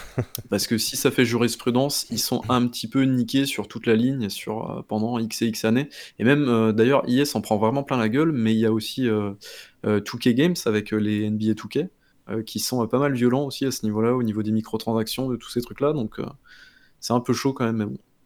Je vais rester toujours avec Electronic Arts, puisque l'EA Play aurait atteint les 6,5 millions d'abonnés. Donc c'est pas mal pour un, pour un service où il n'y a pas forcément d'énormes trucs, ou en tout cas juste les jeux du constructeur. C'est lié aussi à l'annonce de, de l'arrivée dans le Game Pass, tout ça. Ouais, c'est sûr. Parce qu'on pouvait en fait prendre l'abonnement ePlay et après le convertir en Xbox Ultimate. Donc je pense qu'il y a beaucoup de ah, gens qui font aller le. Ah, c'est sûr, ça a boosté, ça a boosté Le, nombre d'abonnés. D'accord. moi, je vois ça comme ça en tout cas. D'ailleurs, du coup, oui, effectivement, donc l'ePlay arrive maintenant dans le... depuis la sortie de la console, là, arrive. Euh, dans l'offre Ultimate. Alors c'est pas les nouveaux jeux, les tout derniers, la jeu EA qui arrive des One euh, sur le, pass du coup, mais euh, un gros backlog en fait de jeux de jeux EA quoi. Oh, t'en as, pas mal quand même, hein. t'as Titanfall, euh, Mirror's ah ouais, Bah, t'as tous les jeux qui sont sortis ces dernières années quoi, qui arrivent là du coup sur, le, sur le, truc. Yes, on va rester chez Electronic Arts et plutôt même BioWare puisqu'il y a eu l'annonce de Mass Effect Legendary pardon, Collection qui est une trilogie en 4K qui sortira un petit peu partout sauf sur la Switch. Euh, et donc du coup pour également euh, nous confirmer donc BioWare qu'un nouveau jeu de la licence serait également en développement. Euh, juste pour la trilogie, on va quand même attendre de voir sur pièce le, degré de, technique de cette trilogie. Hein. Moi je suis assez sceptique sur ce qu'ils vont nous fournir. Bon, ça pue remaster basique. Parce, hein. que je pense que le jeu de base a vieilli techniquement parce que le premier va piquer hein, s'ils l'ont pas bien refait. S'ils le sortent tel quel avec juste euh, un upscale, on va dire, euh, tu vois, euh, 4K, ça va être dégueulasse. hein. Donc euh, faut, faut pas que... Ouais. Ils auraient dû faire la mafia. C'est-à-dire, je peux comprendre qu'ils veulent pas refaire complètement trois jeux, tu vois. Mais refais au moins le premier à fond, comme Mafia. Mhm. Remets-le vraiment bien, bien à jour. Et le 2-3, tu mets un remaster histoire Ah, de mais ça va faire ça va quoi. vieillir le 2-3. Mais- hein. Ça, ça- on, le voit, Bah ouais, on le Mafia, voit avec ce qu'ils Halo, ont fait. on le voit avec, euh, on le voit qui se avec passe Halo avec 3. Mafia. hein. Euh, le Halo 1 et 2 ont été refaits, Ouais, le Halo mais, 3 il euh, pique euh, maintenant. je, je prenais l'exemple de, de Mafia pour ça, parce que c'est ce qu'ils ont fait. Et puis les gens ont l'air d'être très Mais contents. bon, bah oui, mais à ce moment-là, faut pas, faut, les- faut pas faire une trilogie. Là, le problème, c'est qu'ils vont, a priori, ça va sortir d'un bloc, quoi. Donc, ils ça- bon, je suis pour ça. Je, je, là, je, moi, je trouve que c'est une super licence de l'époque, mais j'ai peur qu'elle reste dans son époque, tu vois, maintenant. Donc, euh, à voir ce que ça va donner quand je curieux. En fait, je suis curieux de voir cette ressortie. Ok. Euh, tout le monde s'en fout, mais Fortnite pourrait faire son grand retour sur mobile euh, grâce à la technologie donc, de Nvidia GeForce, donc, qui est son service de streaming. Ah, donc, pour rappel, euh, Epic Games a voulu déclencher Ah. une guerre nucléaire contre Apple et Google. Ils ont perdu. Jusqu'à preuve du contraire, ils sont toujours pas de retour sur les stores. Enfin, en tout cas de manière officielle sur, sur Google et iOS. Mais voilà, en tout cas, il pourrait revenir par ce biais-là. Donc, c'est du euh, cloud, euh, cloud gaming, tout simplement. Euh, donc, voilà. Et je crois que le, le comment dire, le, procès entre Apple et Google et Apple et Epic, je vais y arriver, devrait se dérouler en mai 2021. Donc, il y a encore pas mal de temps. Tout le monde s'en fout, mais Annapurna Interactive a ouvert son premier studio en interne, donc du coup en Californie. Donc, c'est plutôt cool. Euh, Annapurna Interactive, euh, c'est euh, Outer Wilds, c'est Sayonara Wild euh, c'est énormément de jeux de ce style-là qui en général sont très très bien. C'est des jeux qui sont, qui sont vraiment top à chaque fois. Et bref, donc en tout cas, ils ont décidé d'ouvrir leur premier studio, donc c'est plutôt cool. Et pas de détails pour l'instant concernant le premier projet. Euh, tout le monde s'en fout, mais Curve Digital a racheté OAK Games, euh, responsable de euh, For the King. Je sais pas si vous avez déjà joué Ah à non, ce tout le monde jeu. s'en fout, là. Je, je t'avoue, là. Ouais, ouais. Allez, dégage. Et donc, souhaite racheter d'autres studios par la suite. Tout le monde s'en fout, mais Devolver C'est Digital. c'est une entreprise où le seul actionnaire c'est Babyboul. On est d'accord. Non, mais ils ont. fait- Je crois que c'est Curve Digital qui a Human Fall Flat. Je sais pas si vous connaissez ce jeu-là. Ouais, ouais, euh, je, je vois qui est un succès euh, absolument euh, dinguissime. Je crois qu'ils ont vendu 10 millions de Ah jeux. ouais. Enfin, c'est Ah ouais. incroyable ce truc, quoi. C'est carton énorme. Euh, Devolver Digital a racheté Crow Team. Voilà, bon, c'est assez logique. Euh, Crow, euh, euh, euh, Team, c'est les Sirius Sam et euh, The euh, merde, le jeu de puzzle avec les robots là. Je me Euh, souviens je plus. avec les robots, euh, c'est pas Portal donc, c'est quoi non, c'est l'autre. Bon, je me souviens plus, mais. Principal voilà, The Ah, Talos Talos Principal, merci. D'ailleurs, je crois qu'il y a un 2 qui est en, qui est en préparation chez Crow Team. Euh, tout le monde s'en fout. S'il est aussi réussi Ah, que le Serious- dernier ah Serious ouais, Sam, c'est dégueulasse, c'est gagné d'avance. semblerait. Oh là là. Apparemment, Le ouais. 4, il Oh a là pris un là. peu cher, ouais. Take-Two a sorti le chéquier pour se payer Codemasters pour la bagatelle Ah oui. de 994 millions de dollars. Euh, je crois que c'est en action. Et du coup, euh, et ben costaud, voilà. hein. C'est plutôt costaud. euh, 900 Take-Two, millions pourquoi, pourquoi ils ont fait ça? Bah Parce qu'ils ont une branche sport avec euh, NBA 2K, machin et tout. Et donc du coup, bah, en ajoutant Codemaster à leur portefeuille, ça leur fait du sport automobile. Donc euh, la stratégie paraît plutôt bien pour eux. Après pour Codemaster, c'est un peu moins bien parce que euh, Take-Two c'est un peu des bâtards, mais bon, voilà, c'est comme ça, c'est le jeu. Euh, tout le monde s'en fout, mais une rumeur plutôt insistante indiquerait que Sony pourrait racheter, quant à lui, euh, Bluepoint Games, donc les, les magiciens, on va dire, qui ont remis au goût du jour euh, Shadow of the Colossus et euh, Demon's Soul maintenant. euh, comment il s'appelle Demon's Demon's Souls. Soul, voilà, merci, sur PlayStation 5. Donc ça paraît un- être un rachat plutôt logique. Et d'ailleurs, je crois que les rumeurs, cette rumeur-là était déjà le- d'actualité il y a quelques Ah, mois. faut- Et il y a une autre rumeur euh, concernant Bluepoint Games qui dirait qu'il sera en train de bosser sur un remake de Metal Gear Solid, euh, le tout premier. Ouais. Bah, pour-. Alors justement, moi la question que je me pose avec ce, avec studio bien. qui finalement, euh, je trouve, euh, de chaque, à, entre- à chaque nouveau jeu fait de plus en plus des merveilles et, euh, et vraiment se, a une, une- une ascension mais incroyable depuis qu'ils sont, on va dire pour le moment cantonnés à des remasters. Ils se sont vraiment fait euh, euh, sur ça et ils le font euh, vraiment avec brio. La question que je me pose, c'est alors rachat ou pas rachat, c'est là, je pense qu'ils sont assez, proches de Sony. Est-ce qu'à un moment donné, est-ce qu'ils vont continuer à rester dans le registre du remaster, ce qu'ils font très bien, et ça serait pourquoi pas une très bonne, un très bon studio a ne faire que ça vu la qualité de ce qu'ils proposent? Ou est-ce qu'à un moment donné, on va leur proposer un projet, euh, euh, un nouveau projet, quoi? Développer votre truc, quoi. Ouais, alors juste- justement, tu fais bien d'en parler parce que je crois avoir vu, bah, c'était encore une rumeur dans ce style-là, comme quoi Sony avait euh, financé un gros titre original euh, de Bluepoint. Donc en gros, ils seraient vraiment en train de bosser sur un vrai nouveau projet, Parce pas un remake, quoi. vu- la qualité artistique, parce qu'ils ils- ils- ils redonnent vie à des, à des anciens jeux, tu vois, sans les dénaturer, donc ils savent pas dénaturer leur jeu, mais ils apportent une- un côté technique quand même qui est de, haut- de haute volée, malgré tout. Et donc ils sont, à mon avis, capables, ils ont les reins assez solides pour, pour, euh, transposer ce, savoir-faire sur quelque chose de, de nouveau, quoi. Donc, euh, Ouais, mais quelque part, je trouvais ça presque Ah. dommage, moi, tu vois. Je me dis, si jamais euh, Sony les rachète, je me dis, justement, ce serait pour les mettre, euh, genre, on va ressortir maintenant qu'ils ont quand même 5 générations, là, on va ressortir nos, nos vieux Ah, jeux un peu classiques et qui sont cultes, et on va les confier à eux parce qu'ils Ah, savent euh, justement faire un remake, et je pense que c'est un savoir-faire, tu vois. Faire un vrai je- remake, quoi. C'est tout à fait. Les deux solutions sont. Alors, d'un côté, c'est qu'est-ce Mm. qu'ils pourront faire de quelque chose qui de, de- où ils partent d'une d'une page blanche, c'est ça en fait la curiosité. Mais je serais très content qu'ils fassent que du remaster vu la qualité des remasters ou des remakes.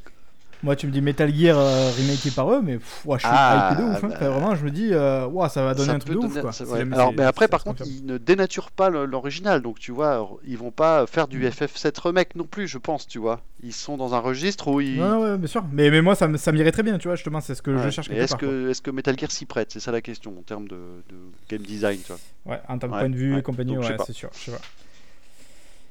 Ouais, euh, il y a Elvidius qui nous qui a balancé un truc dans le chat. Attention, Jim Ryan vient de dire Ouais. que c'est ju- c'est justifié de mettre 80 euros pour Demon's Souls au vu du temps que l'on passera Ah, je, dessus. je viens de réagir dessus sur Twitter parce que c'est Je- en termes de démagogie, on a atteint un niveau là qui est assez incroyable. quoi. Ouais, mais ça après, c'est limite, c'est encore un autre débat, ça. C'est-à-dire que si tu si tu prends le ratio euh, temps passé sur un jeu, machin, en fait, tu t'en sors Ah pas, oui. quoi. Enfin, c'est Bah oui, bah, vraiment un autre déjà débat. ça. Odyssey il serait vendu 340 euros C'est ça. si jamais tu le Non, mais prends c'est là. ça, c'est- Et puis tout dépend des on l'a pas payé assez cher.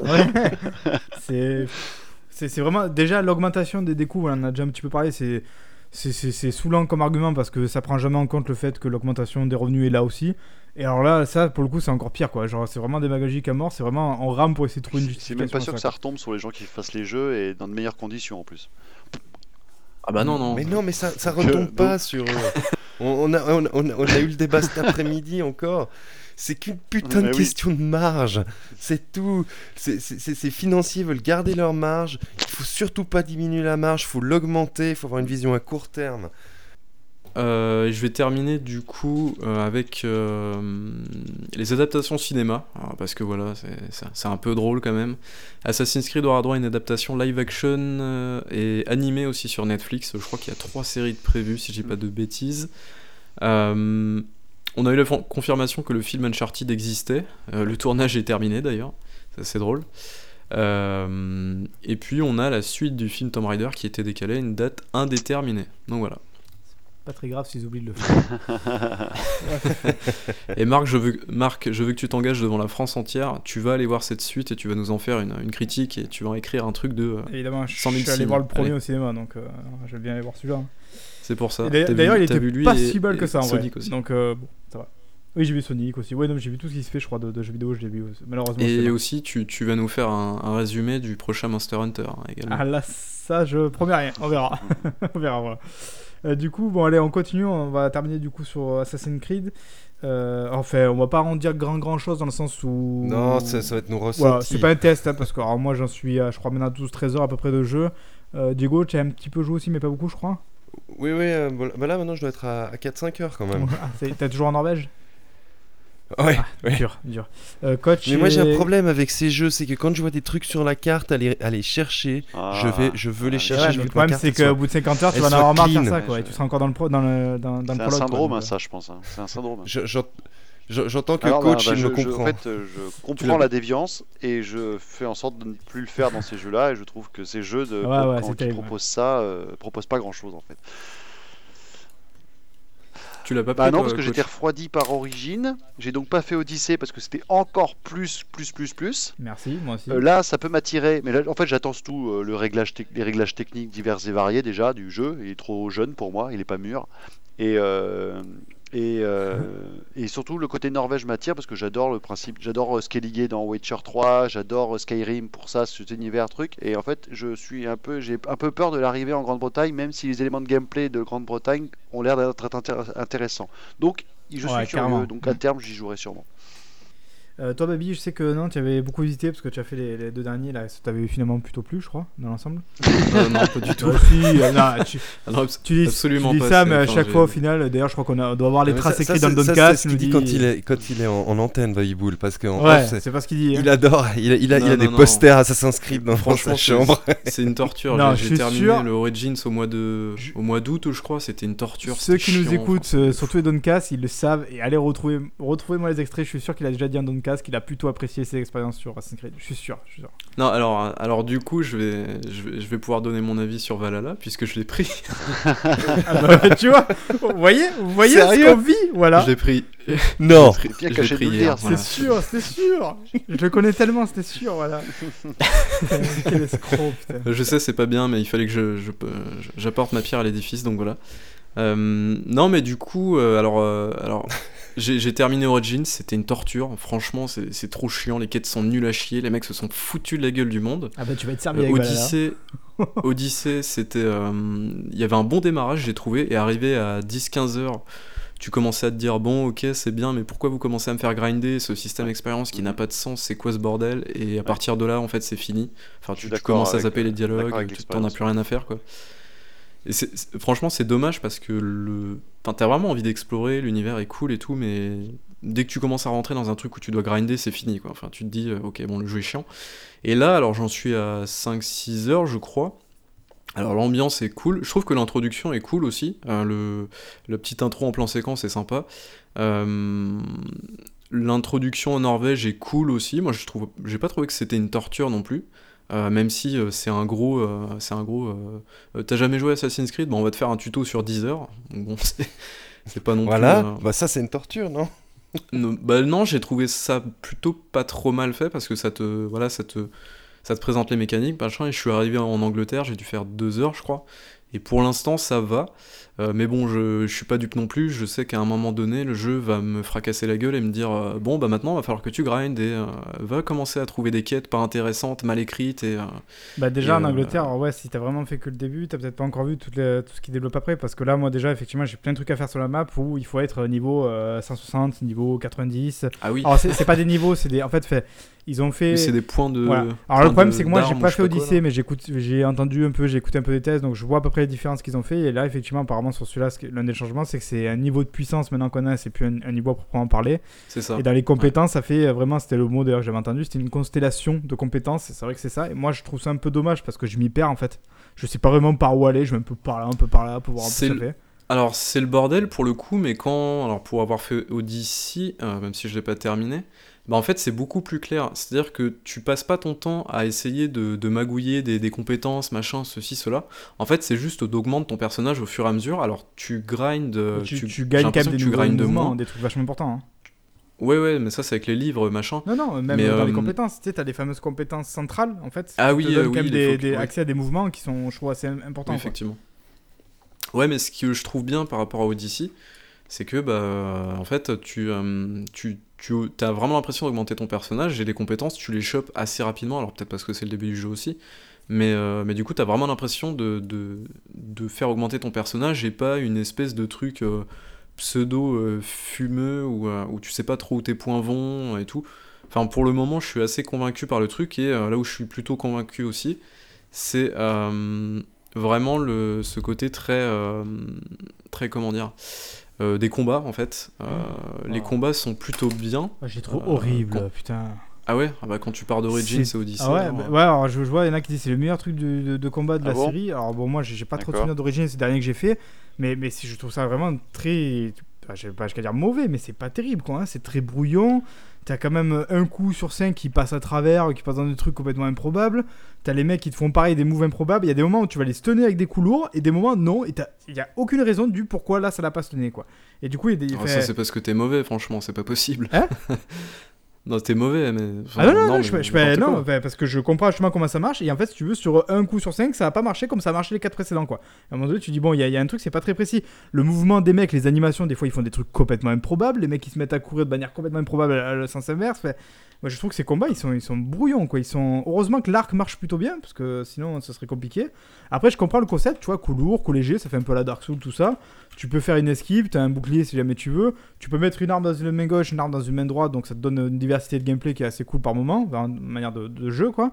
Mais, mais je. Enfin, tu vois, quand je sors d'un Ghost of Tsushima où sa principale force, justement, c'est les, les jeux de. Enfin, c'est le système de combat qui, qui, est, qui est assez diversifié sans être bêtement complexe, quoi. Là, tu te dis, putain, c'est quand même vachement simplé et c'est brouillon, quoi. Ça, ça marche pas très très bien, quoi.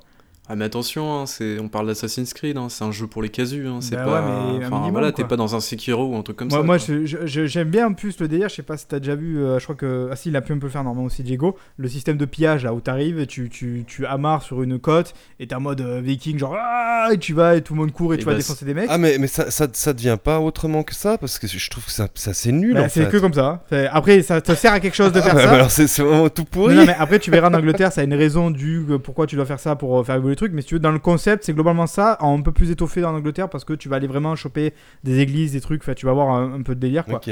Mais je Bah, veux dire, ce- euh, ce le- côté-là, en termes de.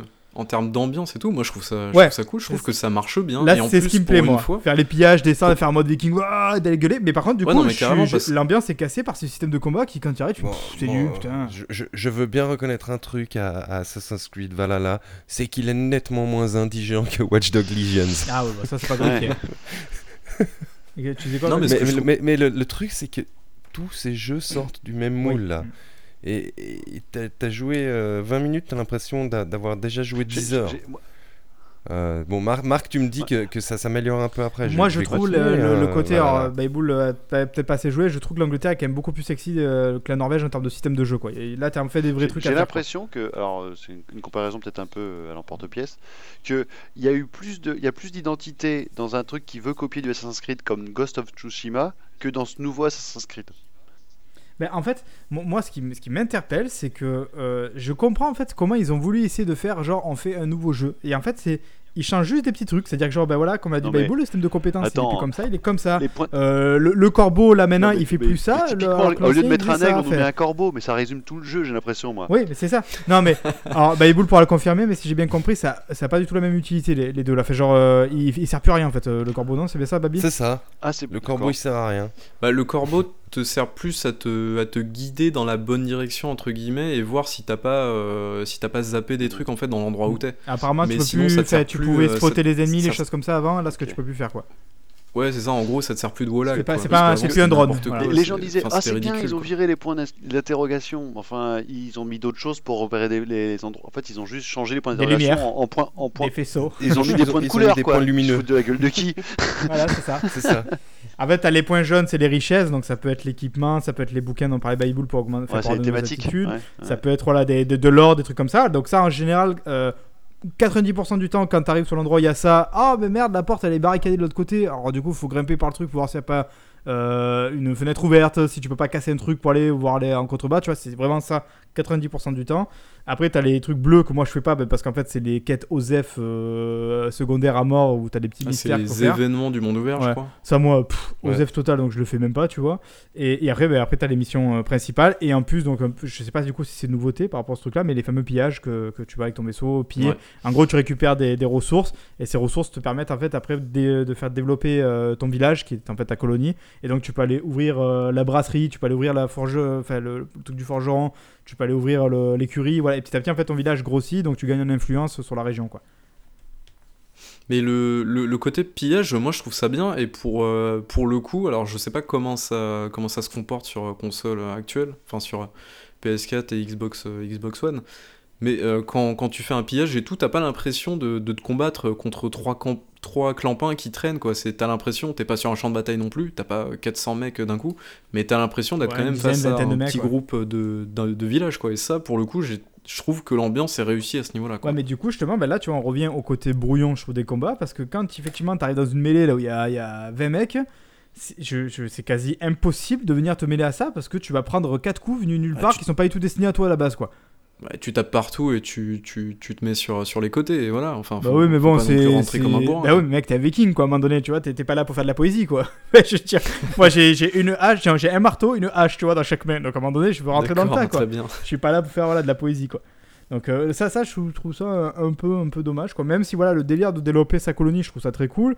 Après, en fait, t'as plusieurs territoires où il faut que t'ailles. Alors, soit, si j'ai bien compris, tu peux soit, en fait, faire les quêtes des mecs de ces territoires et les rallier à ta cause. Parce qu'en fait, en gros, euh, toi, en tant que viking, t'es là pour dominer la zone et te faire un nouveau royaume, quoi ou alors euh, les, les tuer en fait pour, euh, bah, pour prendre euh, possession de, de leur territoire et voilà je crois qu'il y a ce genre de choix après moi je zappe tous les dialogues Euh. à vrai dire parce que ça me saoule moi les dialogues à la Mass Effect euh, personnage A personnage B répond à personnage A répond à personnage Bah, B moi ça ça me saoule ouais. le Moi, champ contre question, champ par rapport au je- caractère du plus. personnage que tu incarnes. Alors, euh, je trouvais que dans Origin, donc le dernier que j'ai fait, le récent, je trouvais que Bayek, euh, la relation avec sa femme, etc., c'était bien mené.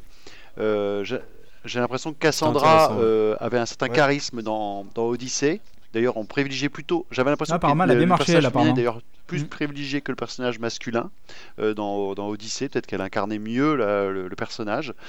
Qu'est- qu'est- Qu'est-ce qu'il en est dans, dans Valhalla par rapport au choix? Parce que c'est pareil, tu as encore le choix masculin-féminin, je crois. Et- Ouais. toi Babi t'as pris quoi? Ouais. Euh, bah, j'ai pris la, la meuf du coup Ah, et, moi aussi. Et Diego, t'as voilà pris comme dans Odyssey parce que euh, comment? Diego je sais pas t'as pris qui Diego? Moi, j'ai laissé l'animus choisir. Ah, Il paraît alors que ça fait une surprise. J'ai pris un non, non, binaire, au non, non, au dé- non, non, au début, t'as le personnage féminin. ah du coup là t'as le personnage féminin Donc, ah mais genre ça peut changer après tu penses d'un truc à l'autre?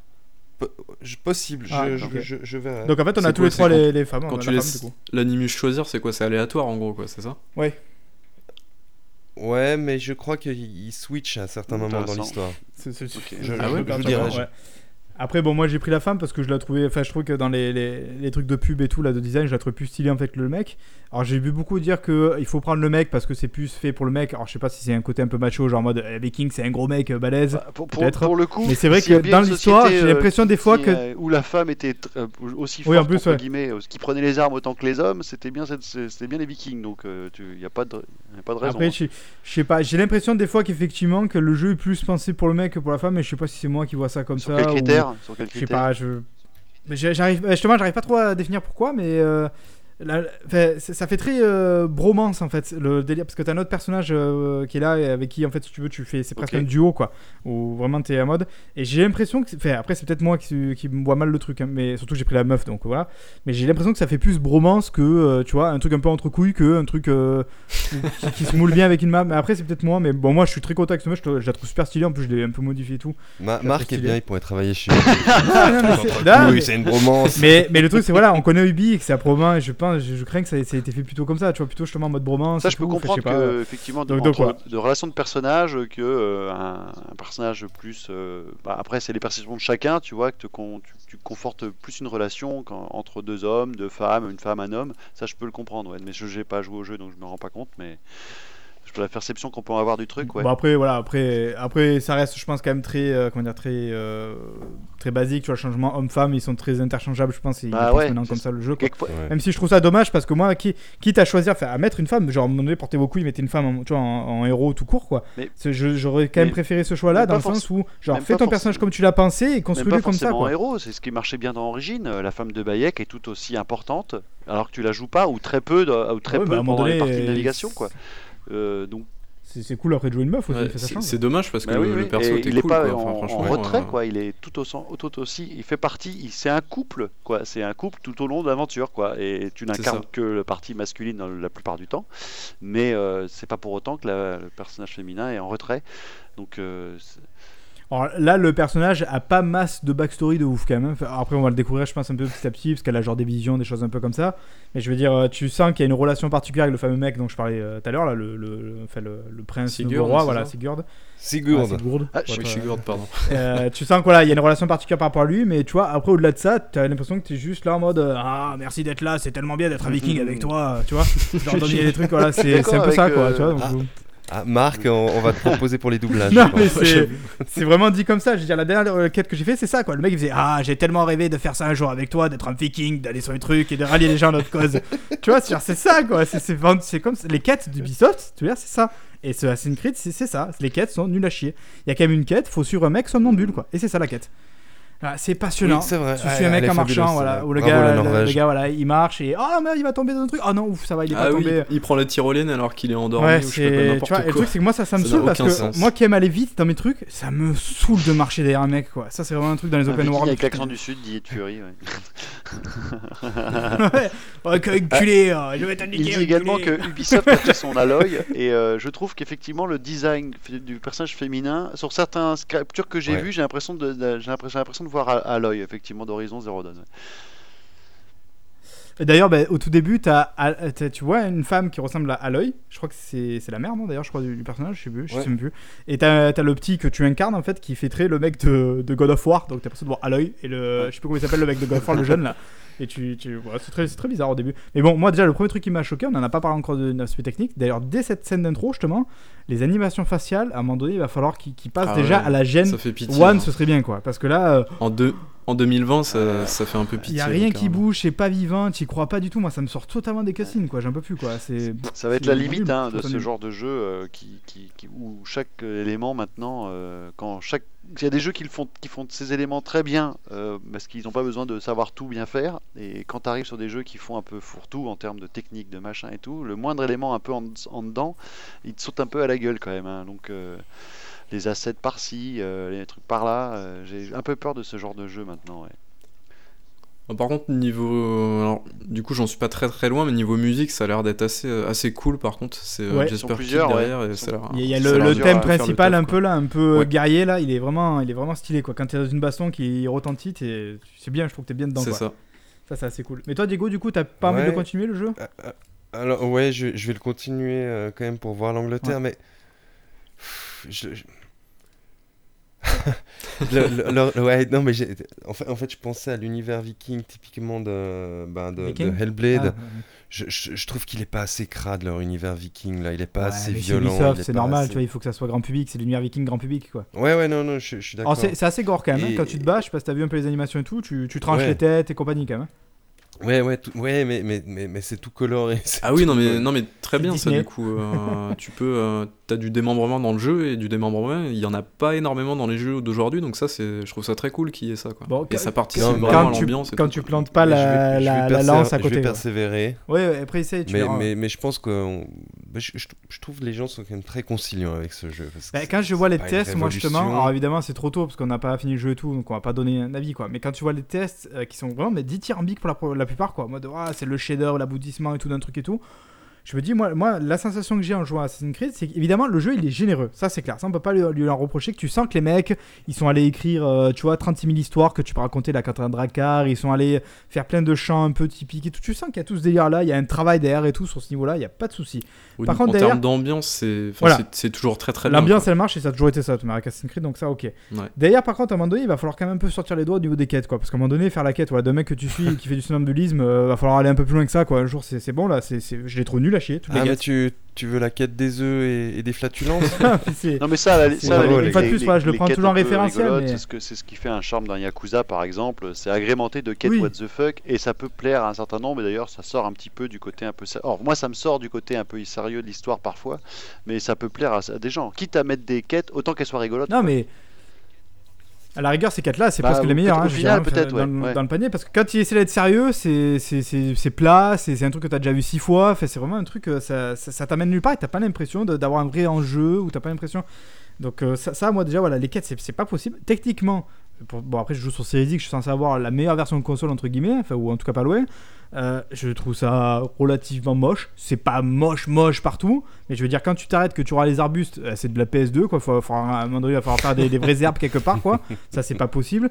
Le ciel, oh là, des aurores boréales. Oh, il est sympa le JPEG en haut, t'as vu? Ouais, t'as vu, ouais, c'est trop bien. On dirait un peu. Attends, euh, les, les, les, les petits oiseaux en bitmap là qui bougent quand t'es en haut d'une tour, Ah, c'est ça- c'est Ça, scandaleux. ça ce m'a choqué quand tu fais une synchronisation que tu vois l'oiseau qui, qui a 10 FPS en haut et qui tourne genre. Ce euh, ce c'est ce ce dégueulasse, franchement, c'est derrière le genre le de jeu truc. est, est par des mecs qui prennent des trucs en mode photo en disant regardez cette skybox. Oui, mais enfin, Eh oui, moi je, passe pas mon, Eh ouais. mon temps, mon temps mais avec ça, le nez en l'air avec des nuages, quoi. Je veux dire, à un moment donné, je vois les choses autour de moi et c'est pas tout à fait ça, quoi. Alors le mec me dit oui, Ça, c'est les, les modes Alors, photos euh, qui ouais, sont enfin, magouillés même, et il y a tout. ça, enfin, disent, oui, c'est- alors c'est pas parce que le- c'est pas le photo qui embellit, c'est la manière de prendre la photo. Oui, d'accord, ok, super douaneau.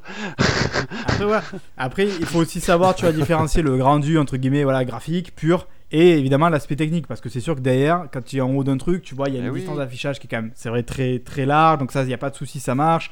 Euh, c'est vrai que j'ai j'ai pas vu d'aliasing ou de trucs que comme le- ça. c'est- Et puis il n'y a pas que le assez liasing, propre, c'est le pop des. Maintenant, c'est c'est plus des, il y a plus des clippings comme à l'époque où les choses apparaissaient de loin sur des jeux de, de ce calibre-là. Mais tu as quand même des, des changements de texture Alors, alors, quand tu avances qui font que, bah, que ça peut être moche. Tu fais 5 pas, c'est pas mal. Tu fais 5 pas de plus, hop, tu as des textures qui changent parce que tu te rapproches, ça fait moche, puis ça fait pas mal. En fait, en fonction de comment tu évolues dans le jeu, c'est plutôt globalement pas terrible, j'ai l'impression, sur ce genre de jeu. quoi. alors on, a, une question intéressante en fait dans le, dans, le chat où, où, où Steve X Gaiman nous dit certains disent Tsush- Tsushima plus abouti techniquement que AC Valhalla. Vrai? Alors là je peux répondre non. Euh, Tsushima, il y a des moments c'est scandaleux non, non, au niveau alors, technique. Je suis pas d'accord. Mais, mais il, il, mais- non, Ah. non, non, attends, attends, j'ai pas terminé. Au niveau technique pur, Marc. En revanche, mieux, Tsushima, pense. hein.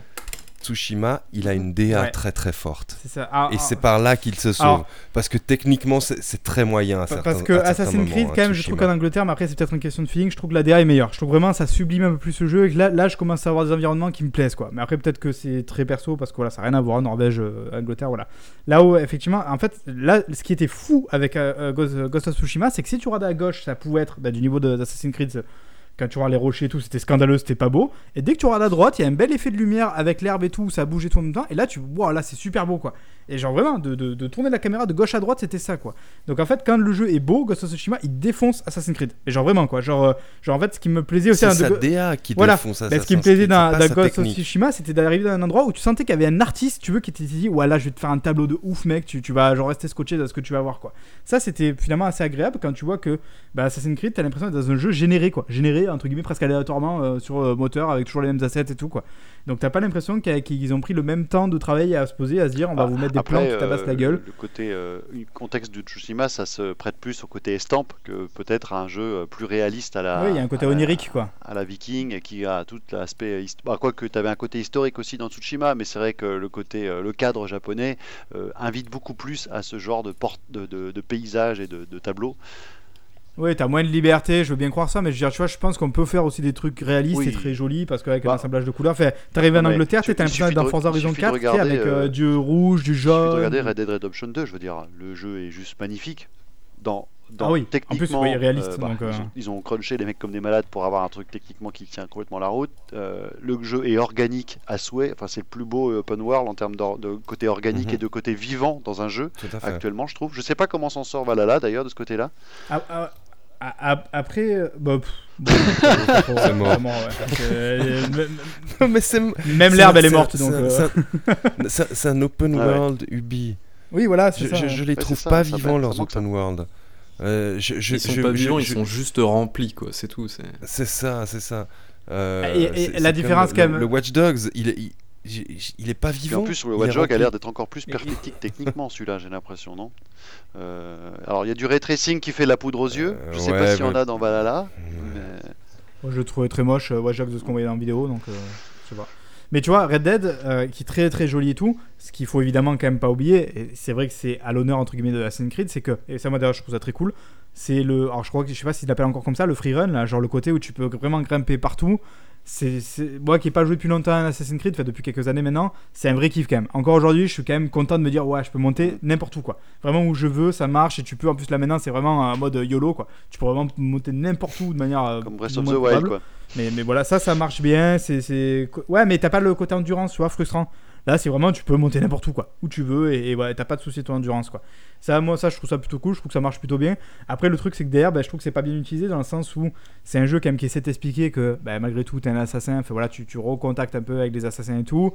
T'as une lame que t'es censé, tu vois, mettre la capuche pour être discret et tout.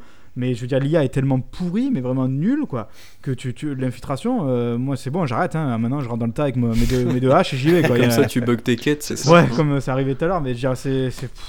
C'est- nul. Enfin, l'IA, soit, mais genre, même Audrey, donc, qui, qui, qui, pas du tout jeu vidéo, évidemment, qui est à côté de moi, qui regardait, me dit, mais attends, mais le mec, il te voit pas là? J'étais à côté du mec, quoi. Le le mec me voyait pas, quoi. Le, le J'étais accroupi à côté de lui, fait dans Origine comme ça. C'est quoi? C'est celui-là qu'il faut tuer au milieu des 25 mecs là? Ok, bah je le tue, je me casse. Et j'ai fait Ouais. ça mais plein de fois quoi. C'est un assassin certes, mais enfin c'est Mais tu sais, là, quand même, que- c'est pauvre. hein. Et ça c'est comme Tout à l'heure, je fais, une quête. Il faut, repérer en fait un truc. Bon, je repère le truc, ça part en couille. Donc, tu suis un mec euh, en essayant de, t'enfuir de- du village. Ça part encore plus en couille. Donc, je zigouille euh, 26 mecs. Voilà, donc je tue tout le monde. Ça y est, c'est fini. C'est la quête, machin truc et tout. Donc, je peux faire le truc d'après. Je dis, oh cool et tout. Je vais pour repartir. Et là, je vois un garde en fait qui arrive, qui me spot. Tu sais, avec un petit truc qui apparaît, genre en mode, il t'a vu, tu sais. Je me dis, qu'est-ce qu'il fout là, lui? Hop, du coup, hop, je lui mets une flèche à la tête. Je, je le tue. Et en fait, c'était un mec que tu dois tuer dans l'ordre de je sais pas quoi, là, des Templiers ou je sais pas, je sais plus ce que c'est maintenant, le, le truc là. Genre, c'était un mec, un mec super important, tu vois, de la map, qui est là, qui était là, en train de marcher au milieu, qui m'a spoté, j'ai tué avec une flèche, j'ai dit, what the fuck, mais tu sors d'où toi, pourquoi t'es là?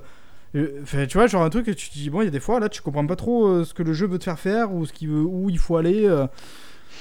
C'est, ouais, c'est, Bon, bah, je- voilà. je- je- Après, voilà, que je, les- je les- sens. Nos auditeurs auront compris qu'on est, on est plutôt partagé. Je, je suis d'accord avec Van Hunter qui dit qu'Unity est finalement euh, le bon était finalement un bon compromis en termes de nouveautés, animation, gameplay, etc. Et c'est peut-être un des plus Oui. agréables à refaire, je pense, euh, aujourd'hui. euh, surtout avec. Moi, je l'ai, je l'ai pas fait, donc peut-être que je le ferai une fois. Il est, parce qu'il est pas trop grand. Ah non, il a, il a un bon mélange. euh, il apporte des Ouais. nouveautés. Il y a un côté euh, long. euh, justement, en indoor, qui, au niveau parcours, qui s'ajoute. Euh, il y a le côté forcément qui parle plus au côté français aussi. Bah, donc c'est euh, voilà. Euh, c'est un- Ouais. Avec le un bon Assassin's. Creed à refaire. Je pense, surtout avec la rétro. Le euh, prochain Assassin's Mais- Creed sera en Suisse. ça serait intéressant Ouais. sur la Clément et tout. euh. Eh, pour la Faudra se voile. cacher, faudra se cacher, rien faire. C'est ça. Non mais tu vois euh, là où justement je trouve qu'à à Unity il avait encore un peu ce côté aventure que je trouve n'a plus en fait Assassin's Creed. C'est à dire que maintenant quand tu regardes Assassin's Creed c'est, c'est un Skyrim quoi. C'est à dire fait moi j'aime pas typiquement les, les RPG occidentaux ça me gonfle surtout les, les heroic fantasy. Là typiquement ce que tu disais tout à l'heure coach avec l'univers et tout j'ai l'impression d'être dans un Elder. Scroll quoi par moment quoi et, et moi le délire de, euh, de, de- voilà d'avoir un arbre de compétences qui est euh, mais euh, c'est, c'est- c'est- ça te dégoûte tellement que le truc il est balèze euh, d'augmenter ta colonie ou de tu vois d'upgrader tes armes et tout tu vois c'est tout le côté un peu RPG qui me gonfle en fait quoi c'est à dire qu'à un moment donné je veux juste faire un jeu d'aventure aussi quoi donc en fait le jeu il a il veut tellement être RPG qu'il oublie d'en être des maps quoi. deviennent angoissantes, moi je trouve maintenant dans ces jeux-là. Euh, Complètement. euh, donc, Bon, là, je trouve pas ça angoissant, là, personnellement, c'est- pour l'instant. C'est euh, trop en fait, c'est trop quoi. C'est- Faudrait des tailles, des, des maps à taille humaine, si j'ose dire, si j'ose dire. mais là, il en faut si toujours toi, plus. Non, Regardez ce qu'on peut afficher que t'es pas euh, noyé, comme quand même. carte. Ouais, super, mais qu'est-ce qu'on y fait? Ah bon, je sais pas. Après, tu te démerdes. Bah oui, mais non. euh, dé- C'est- c'est- mais mais, mais t'as, t'as soulevé quelque chose qui est, qui est tellement juste, coach. C'est, c'est- c'est l'angoisse de la taille de ces cartes. Mm. Moi, je les trouve nettement trop grandes. Mhm, mhm. Et le pire, ouais, c'est quand tu, quand tu démarres ton jeu, que tu arrives dans le monde ouvert, que tu ouvres la carte et que tu dis putain c'est grand, là tu te dis que enfin, c'est fini quoi. T'es, t'es déjà, euh, t'en as Et déjà tu te marre. dis, ah mais non, en fait, c'est juste une portion de la carte. Ok, d'accord, putain, on est mal. Attends, t'as pas vu la T'as deuxième pas zone vu la deuxième zone, c'est ça, ouais. Et c'est ce que faisait bien Days Gone, en fait, qui amenait bien ces éléments de nouvelles cartes, en fait, qui, qui, qui par palier, te faisait euh, euh, finalement voyager dans ta carte. Elle était grande au final, mais en fait, elle te- elle était- chaque élément de, de scénario te faisait profiter d'une carte à un moment T, à un moment donné, pour t'emmener vers une autre, et tu ne revoyais quasiment plus, sauf si tu avais envie de, de faire de la complétion, mais que tu n'avais pas forcément envie, besoin de revoir après. quoi. Tu passais, c'était avançais dans l'histoire comme tu avançais dans la carte. Et ça, ça restait quand même assez. S'il y avait un côté, bah, on, te, on te fait vivre Ouais. une histoire. Quoi. On Ouais, c'est la, la, c'est mafia. la carte est un peu, euh, est un peu au service du, de la Ouais, narration. c'est ça, quoi, exactement. Ok. Et en, et en plus de ça, bah, c'était mille fois mieux Ah bah, écrit qu'Assassin's Creed. Quoi. J'ai à un moment donné, justement, il faut, il faut qu'ils aillent jouer à Days Gone, se dire en fait, ça sert à rien de mettre un milliard de personnages. Les personnages que t'as, Oui. développe-les tous bien et ça marchera. quoi. Et là, Days Gone, c'est ça. Tous les personnages, ils ont un peu leur histoire, leur Mhm. truc, leur vraie personnalité. T'as envie de voir ce qui va leur arriver à ces mecs-là. Parce que Assassin's Creed, je m'en bats les couilles des personnages. quoi. Mais vraiment, quoi. Genre, bah, je vous le dis, je, je zappe tous les dialogues. Genre, franchement, maintenant, moi je m'en fous, je veux juste faire la mission. Et du coup, ça donne des trucs folkloriques parce que par exemple, t'as une mission où tu dois désigner qui est le traître entre trois mecs. Genre, en fait, t'es censé avoir fait une quête, tu vois, où tu, tu fais des indices et tout, tu cherches. Et donc, j'ai désigné un mec au pif de trois qui est mort, du coup. Je sais pas si c'était le bon, je sais pas, bon, bah tant pis, voilà, au pif. Voilà, et tu vois, c'est folklorique parce que bah, je zappe tout, donc en fait, j'en sais rien. Enfin, je sais pas qui c'était le traître, voilà. Ouais, donc, Voilà. Et en plus, il dit, vous êtes sûr? Et moi, je faut oui, acheter oui, la, tout à fait faut sûr, vas-y, tu le. oui, pour oui, cool. Non, non, mais après, attention. ah, Et puis, euh, j'ai que 12 heures de jeu. Babybou, je crois qu'il doit en avoir autour de 10. Bah, il vous en reste- comme non, ça. vous en reste Digo, 50, on a moins que ouais, 10. ouais. euh, voilà, on n'a pas fini le jeu aussi, attention. Et là, d'ailleurs, j'y prends plus goût maintenant quand même qu'au tout début. Donc, c'est dire, voilà, je trouve que la Norvège était vraiment pas terrible. Là, j'y prends plus goût. Non, non, mais j'ai- bien envie d'y retourner je vais rassurer les auditeurs, hein, je, je suis une personne de très mauvais goût. J'ai passé 140 heures sur, sur euh, Ghost Recon Breakpoint. oh mon dieu. Après, quand t'accroches. Et je continue. ok. Ouais, non, ouais. Et il continue, le mec, c'est syndrome de Stockholm, quoi. C'est ça. Bon, du coup, je pense qu'on a fait le tour là pour Assassin's Creed. Est-ce que vous voulez faire un rapide euh, tour de. Parce que bon, on en a un peu parlé là, mais un rapide euh, tour de table de, de ce que vous avez joué? Oh, on est bien à deux heures de podcast encore. Ouais. Toi, Babi, non? T'as joué à des jeux indés, j'imagine? Euh, ouais, bah. Ah bah d'ailleurs il y a tout est indéprimé qui sont sortis, on le rappelle, sur le YouTube. Vous avez plein d'indéprimés, allez Ouais. voir là de Babi là qui, qui vous raconte quelques jeux. A priori ils sont tous bien les jeux auxquels ils jouent. C'est ça. Il n'y a jamais des jeux pas bien. C'est que des bons jeux, jamais des jeux de merde, donc euh, voilà, formidable. Euh, pour- euh, pour les jeux, euh, il y a bah, moi donc Yakuza 7 que j'ai commencé. Alors j'en ai pas fait beaucoup de Yakuza. Le Yakuza, faut pas. Je vois des gens qui disent ouais, je me mets dans la série Yakuza, je me suis acheté les 8 Yakuza, les 12 Yakuza, je vais tous les faire à la suite. Faut pas faire ça, hein, surtout pas, parce que ça, ça va être l'overdose tout de suite. Ça raconte. Par contre, c'est toujours bien écrit, je trouve. J'ai l'impression Yakuza, il y a vraiment un côté pègre qui, qui est toujours intéressant à suivre. Moi, les, les quêtes annexes finalement, comme je disais tout à l'heure, là, un peu what the fuck qui peuvent faire rigoler les gens, moi, ça quand même sorte d'un peu de l'histoire normalement. Mais là, comme le personnage est what the fuck, que ça s'y prêtera mieux, donc peut-être que ça s'intégrera mieux dans le délire d'aller faire, euh, d'aller botter les fesses des, des clodos et des machins. Euh, donc à voir. Et surtout, j'ai joué à Hades. Et euh, on va dire que j'ai fini l'arc Hades. Euh, la rejouabilité n'aura peut-être pas duré autant qu'un Binding of Isaac, mais c'était un super. euh, Gauthier, du coup, pour non, cette année pas, pas un- peut-être le meilleur, peut-être roguelike de l'année, oui, peut-être oui. Ok. Parce apparaît sur pas mal de listes, du coup, le jeu, donc. euh, Oui, mais après, je, pense que bon, euh, peut-être qu'il y a un côté surcoté, peut-être par moment, parce que quand on fait du roguelike, euh, quand on en fait beaucoup, il a de très grandes qualités. Mais moi, l'élément principal d'un roguelike, c'est sa rejouabilité à l'infini, normalement, un peu. Et à un moment donné, là, c'est vrai que quand tu arrives au bout de l'histoire qui te maintient l'intérêt tout le long, parce que c'est vraiment la force du jeu, les, les- les- les- le, le scénario en fait, quand tu arrives un peu au bout, t'as pas forcément envie d'aller euh, grinder euh, la- l'aspect de telle euh, arme pour voir un peu le délire que ça peut faire. T'as vite- t'as quand même à un moment donné fait le tour, j'ai l'impression. Ok. Bon, tu nous en reparleras, je pense, en... pour le bilan de fin d'année, parce qu'il y a des chances qu'il soit dans ton top, mais. On, bah, je verrai, euh, c'est possible. Ok. Euh, bah moi pour ma part très rapidement euh, je me refais une partie de Metro Exodus euh, et pour le coup le monde ouvert est plutôt sympa. Franchement c'est vraiment pas trop trop mal. Bon par contre en termes de, d'intelligence artificielle c'est, juste horrible. Les combats contre les humains c'est, du foutage de gueule quoi. C'est n'importe quoi c'est nul. C'est totalement nul quoi. Les, les mecs sont cons comme des balais euh, ils sont juste devant toi et juste parce que t'as pas la petite ampoule euh, qui s'allume euh, sur ta montre bah genre ils te voient pas les mecs. Enfin c'est c'est d'un ridicule total mais bon voilà. Mais sinon le jeu est cool donc euh, donc voilà. Alors, de mon côté, comme ça on pourra pas être taxé de, de fanboy Xbox, j'ai j'ai terminé The Last of Us 2. ah Je pense que je pense qu'on en reparlera euh, durant le, le- le top de l'année. Alors tout, c'est un bon jeu, mais il est nettement trop long. il est beaucoup trop long. Ouais, y a, Euh, je pense que les 25 heures, il y a peut-être. euh, on aurait pu raboter 5-7 heures au moins. Ouais, il y a, y. Bon, on en euh, on va rien divulgacher, mais mais il y a trois parties, la troisième étant trop. Euh, j'ai avancé Ghost of Tsushima aussi en parallèle, mais je sais, je sais Bien. pas si j'ai si j'ai le courage.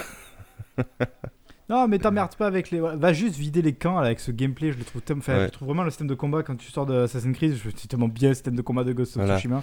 Il y a un côté presque un peu Nioh, mais pas aussi complexe évidemment quoi. Mais voilà, je, je trouve puissant. Tu vois, ton personnage, Mhm. je trouve qu'il est puissant quoi. Et euh, bah, donc, Voilà. bah, comme vous l'avez compris, j'ai aussi essayé Watch Dogs Legions, que je, vais- je ne vais jamais terminer.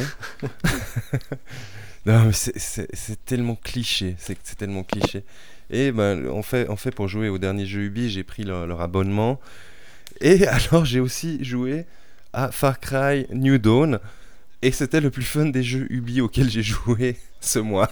putain la tristesse quoi Ouais, il me donne pas du tout envie lui. hein. Ah, mais bah, il faut le dire. hein. Voilà. Et du Et, coup, euh, du coup, euh, Bah, bah, maintenant je me réjouis. Je- vais enfin pouvoir jouer à Planet Coaster. Ah, console oui. édition du coup Console édition Ouais. D'accord. Exact. Ah ouais, non, moi je voulais juste rajouter un jeu, euh, Ghost Runner, euh, certainement mon GOTY de l'année. Allez-y, c'est une, c'est Ah une oui. grosse tuerie. Mm. C'est- Ah oui, c'est vrai. c'est- J'ai bien envie, je sais pas, je vais attendre la version. euh, Franchement, je le prends C'est vrai qu'il y a celui-là à faire. Quoi c'est qu'en vrai, dise. ouais, euh, tout à fait, ouais, c'est vrai. Il est très très bon. Enfin, moi j'ai j'ai vraiment pris mon pied dessus. C'est Et Falconier, t'as pas eu le temps d'y jouer encore? Non, Euh, j'aurais bien aimé, mais trop de jeux à faire d'un coup, donc euh, bah, celui-là est passé à la trappe. euh, c'est dommage, mais Ah ok. Bon bah moi du coup non plus j'ai pas encore, enfin j'ai pas joué. Je pense pas là pour l'instant euh, aussitôt euh, y jouer là, enfin d'aussitôt quoi. Et moi bah, du coup bah vous l'avez vu Assassin's Creed, euh, Tetris évidemment, Euh, vite fait Gear 5 mais vraiment très très peu vu que j'ai ragé. Et du coup bah, j'attends maintenant Demon Soul quoi avec la PS5 là qui va arriver et je suis très très très impatient d'y jouer donc voilà. Et Cyberpunk, on a vu une vidéo aujourd'hui, je suis méga impatient d'y jouer. Quoi qu'en disent les rageux de, de ce Discord. oh là là. Enfin pardon Cybercrunch euh, 2077. Ouais, ouais, Marc. On voit, on voit où sont tes valeurs et où elles s'arrêtent. Les- Bravo. L'éthique Ah ouais, va- je- Bravo. l'éthique va pas t'étouffer. Non Ouais, mais exact. on va dire on va dire que j'ai Et, et précommandé on ça va avant. quitter nos auditeurs sur ça. Vous aurez compris que Marc a très peu d'éthique. Merci. C'est mon aspect Au revoir. morque. C'est l'aspect morque voilà, qui est en moi. Mork Ouais, is du a coup, bah, je crois qu'on a traitor. fait le tour, donc on va pouvoir euh, gentiment euh, laisser, euh, laisser nos auditeurs aller euh, se coucher peut-être.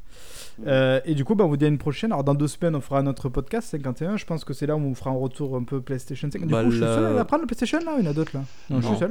Ouais, pour le moment, ouais, t'es le seul. T'es tout seul. Je... Bah, et vous, je sais pas en fait, parce qu'il nous troll dessus. Je sais pas si. Putain. Ah, Tu- je Vu que me- t'as pris Assassin's Creed, je me dis, toi, t'es en train de nous faire un coup, un coup de Trafalgar là, et tu vas prendre la. Tu vas prendre la PS5, je sais pas, on verra. Bon, a sais priori, pas, mais bon, au moins moi, normalement, je devrais voilà, vous faire quelques retours dessus. Euh, et puis voilà, et puis euh, alors, la semaine prochaine, normalement, il y aura un BJV si tout se passe bien. Euh, on, devrait, on devrait vous publier ça le mar- mardi prochain. Ouais. Euh, c'est intéressant, en plus, c'est un, un sujet assez important, intéressant. Je sais pas si on le spoil peut-être, le, non, le sujet. Non, spoiler ça rien du tout. Non, voilà, bon, vous verrez ça du coup mardi prochain. Et voilà, et donc on vous donne euh, donc rendez-vous pour le direct dans deux semaines. Ciao, ciao. Yes. Ciao. Ok, ciao, ciao. Merci tout le monde. Bye.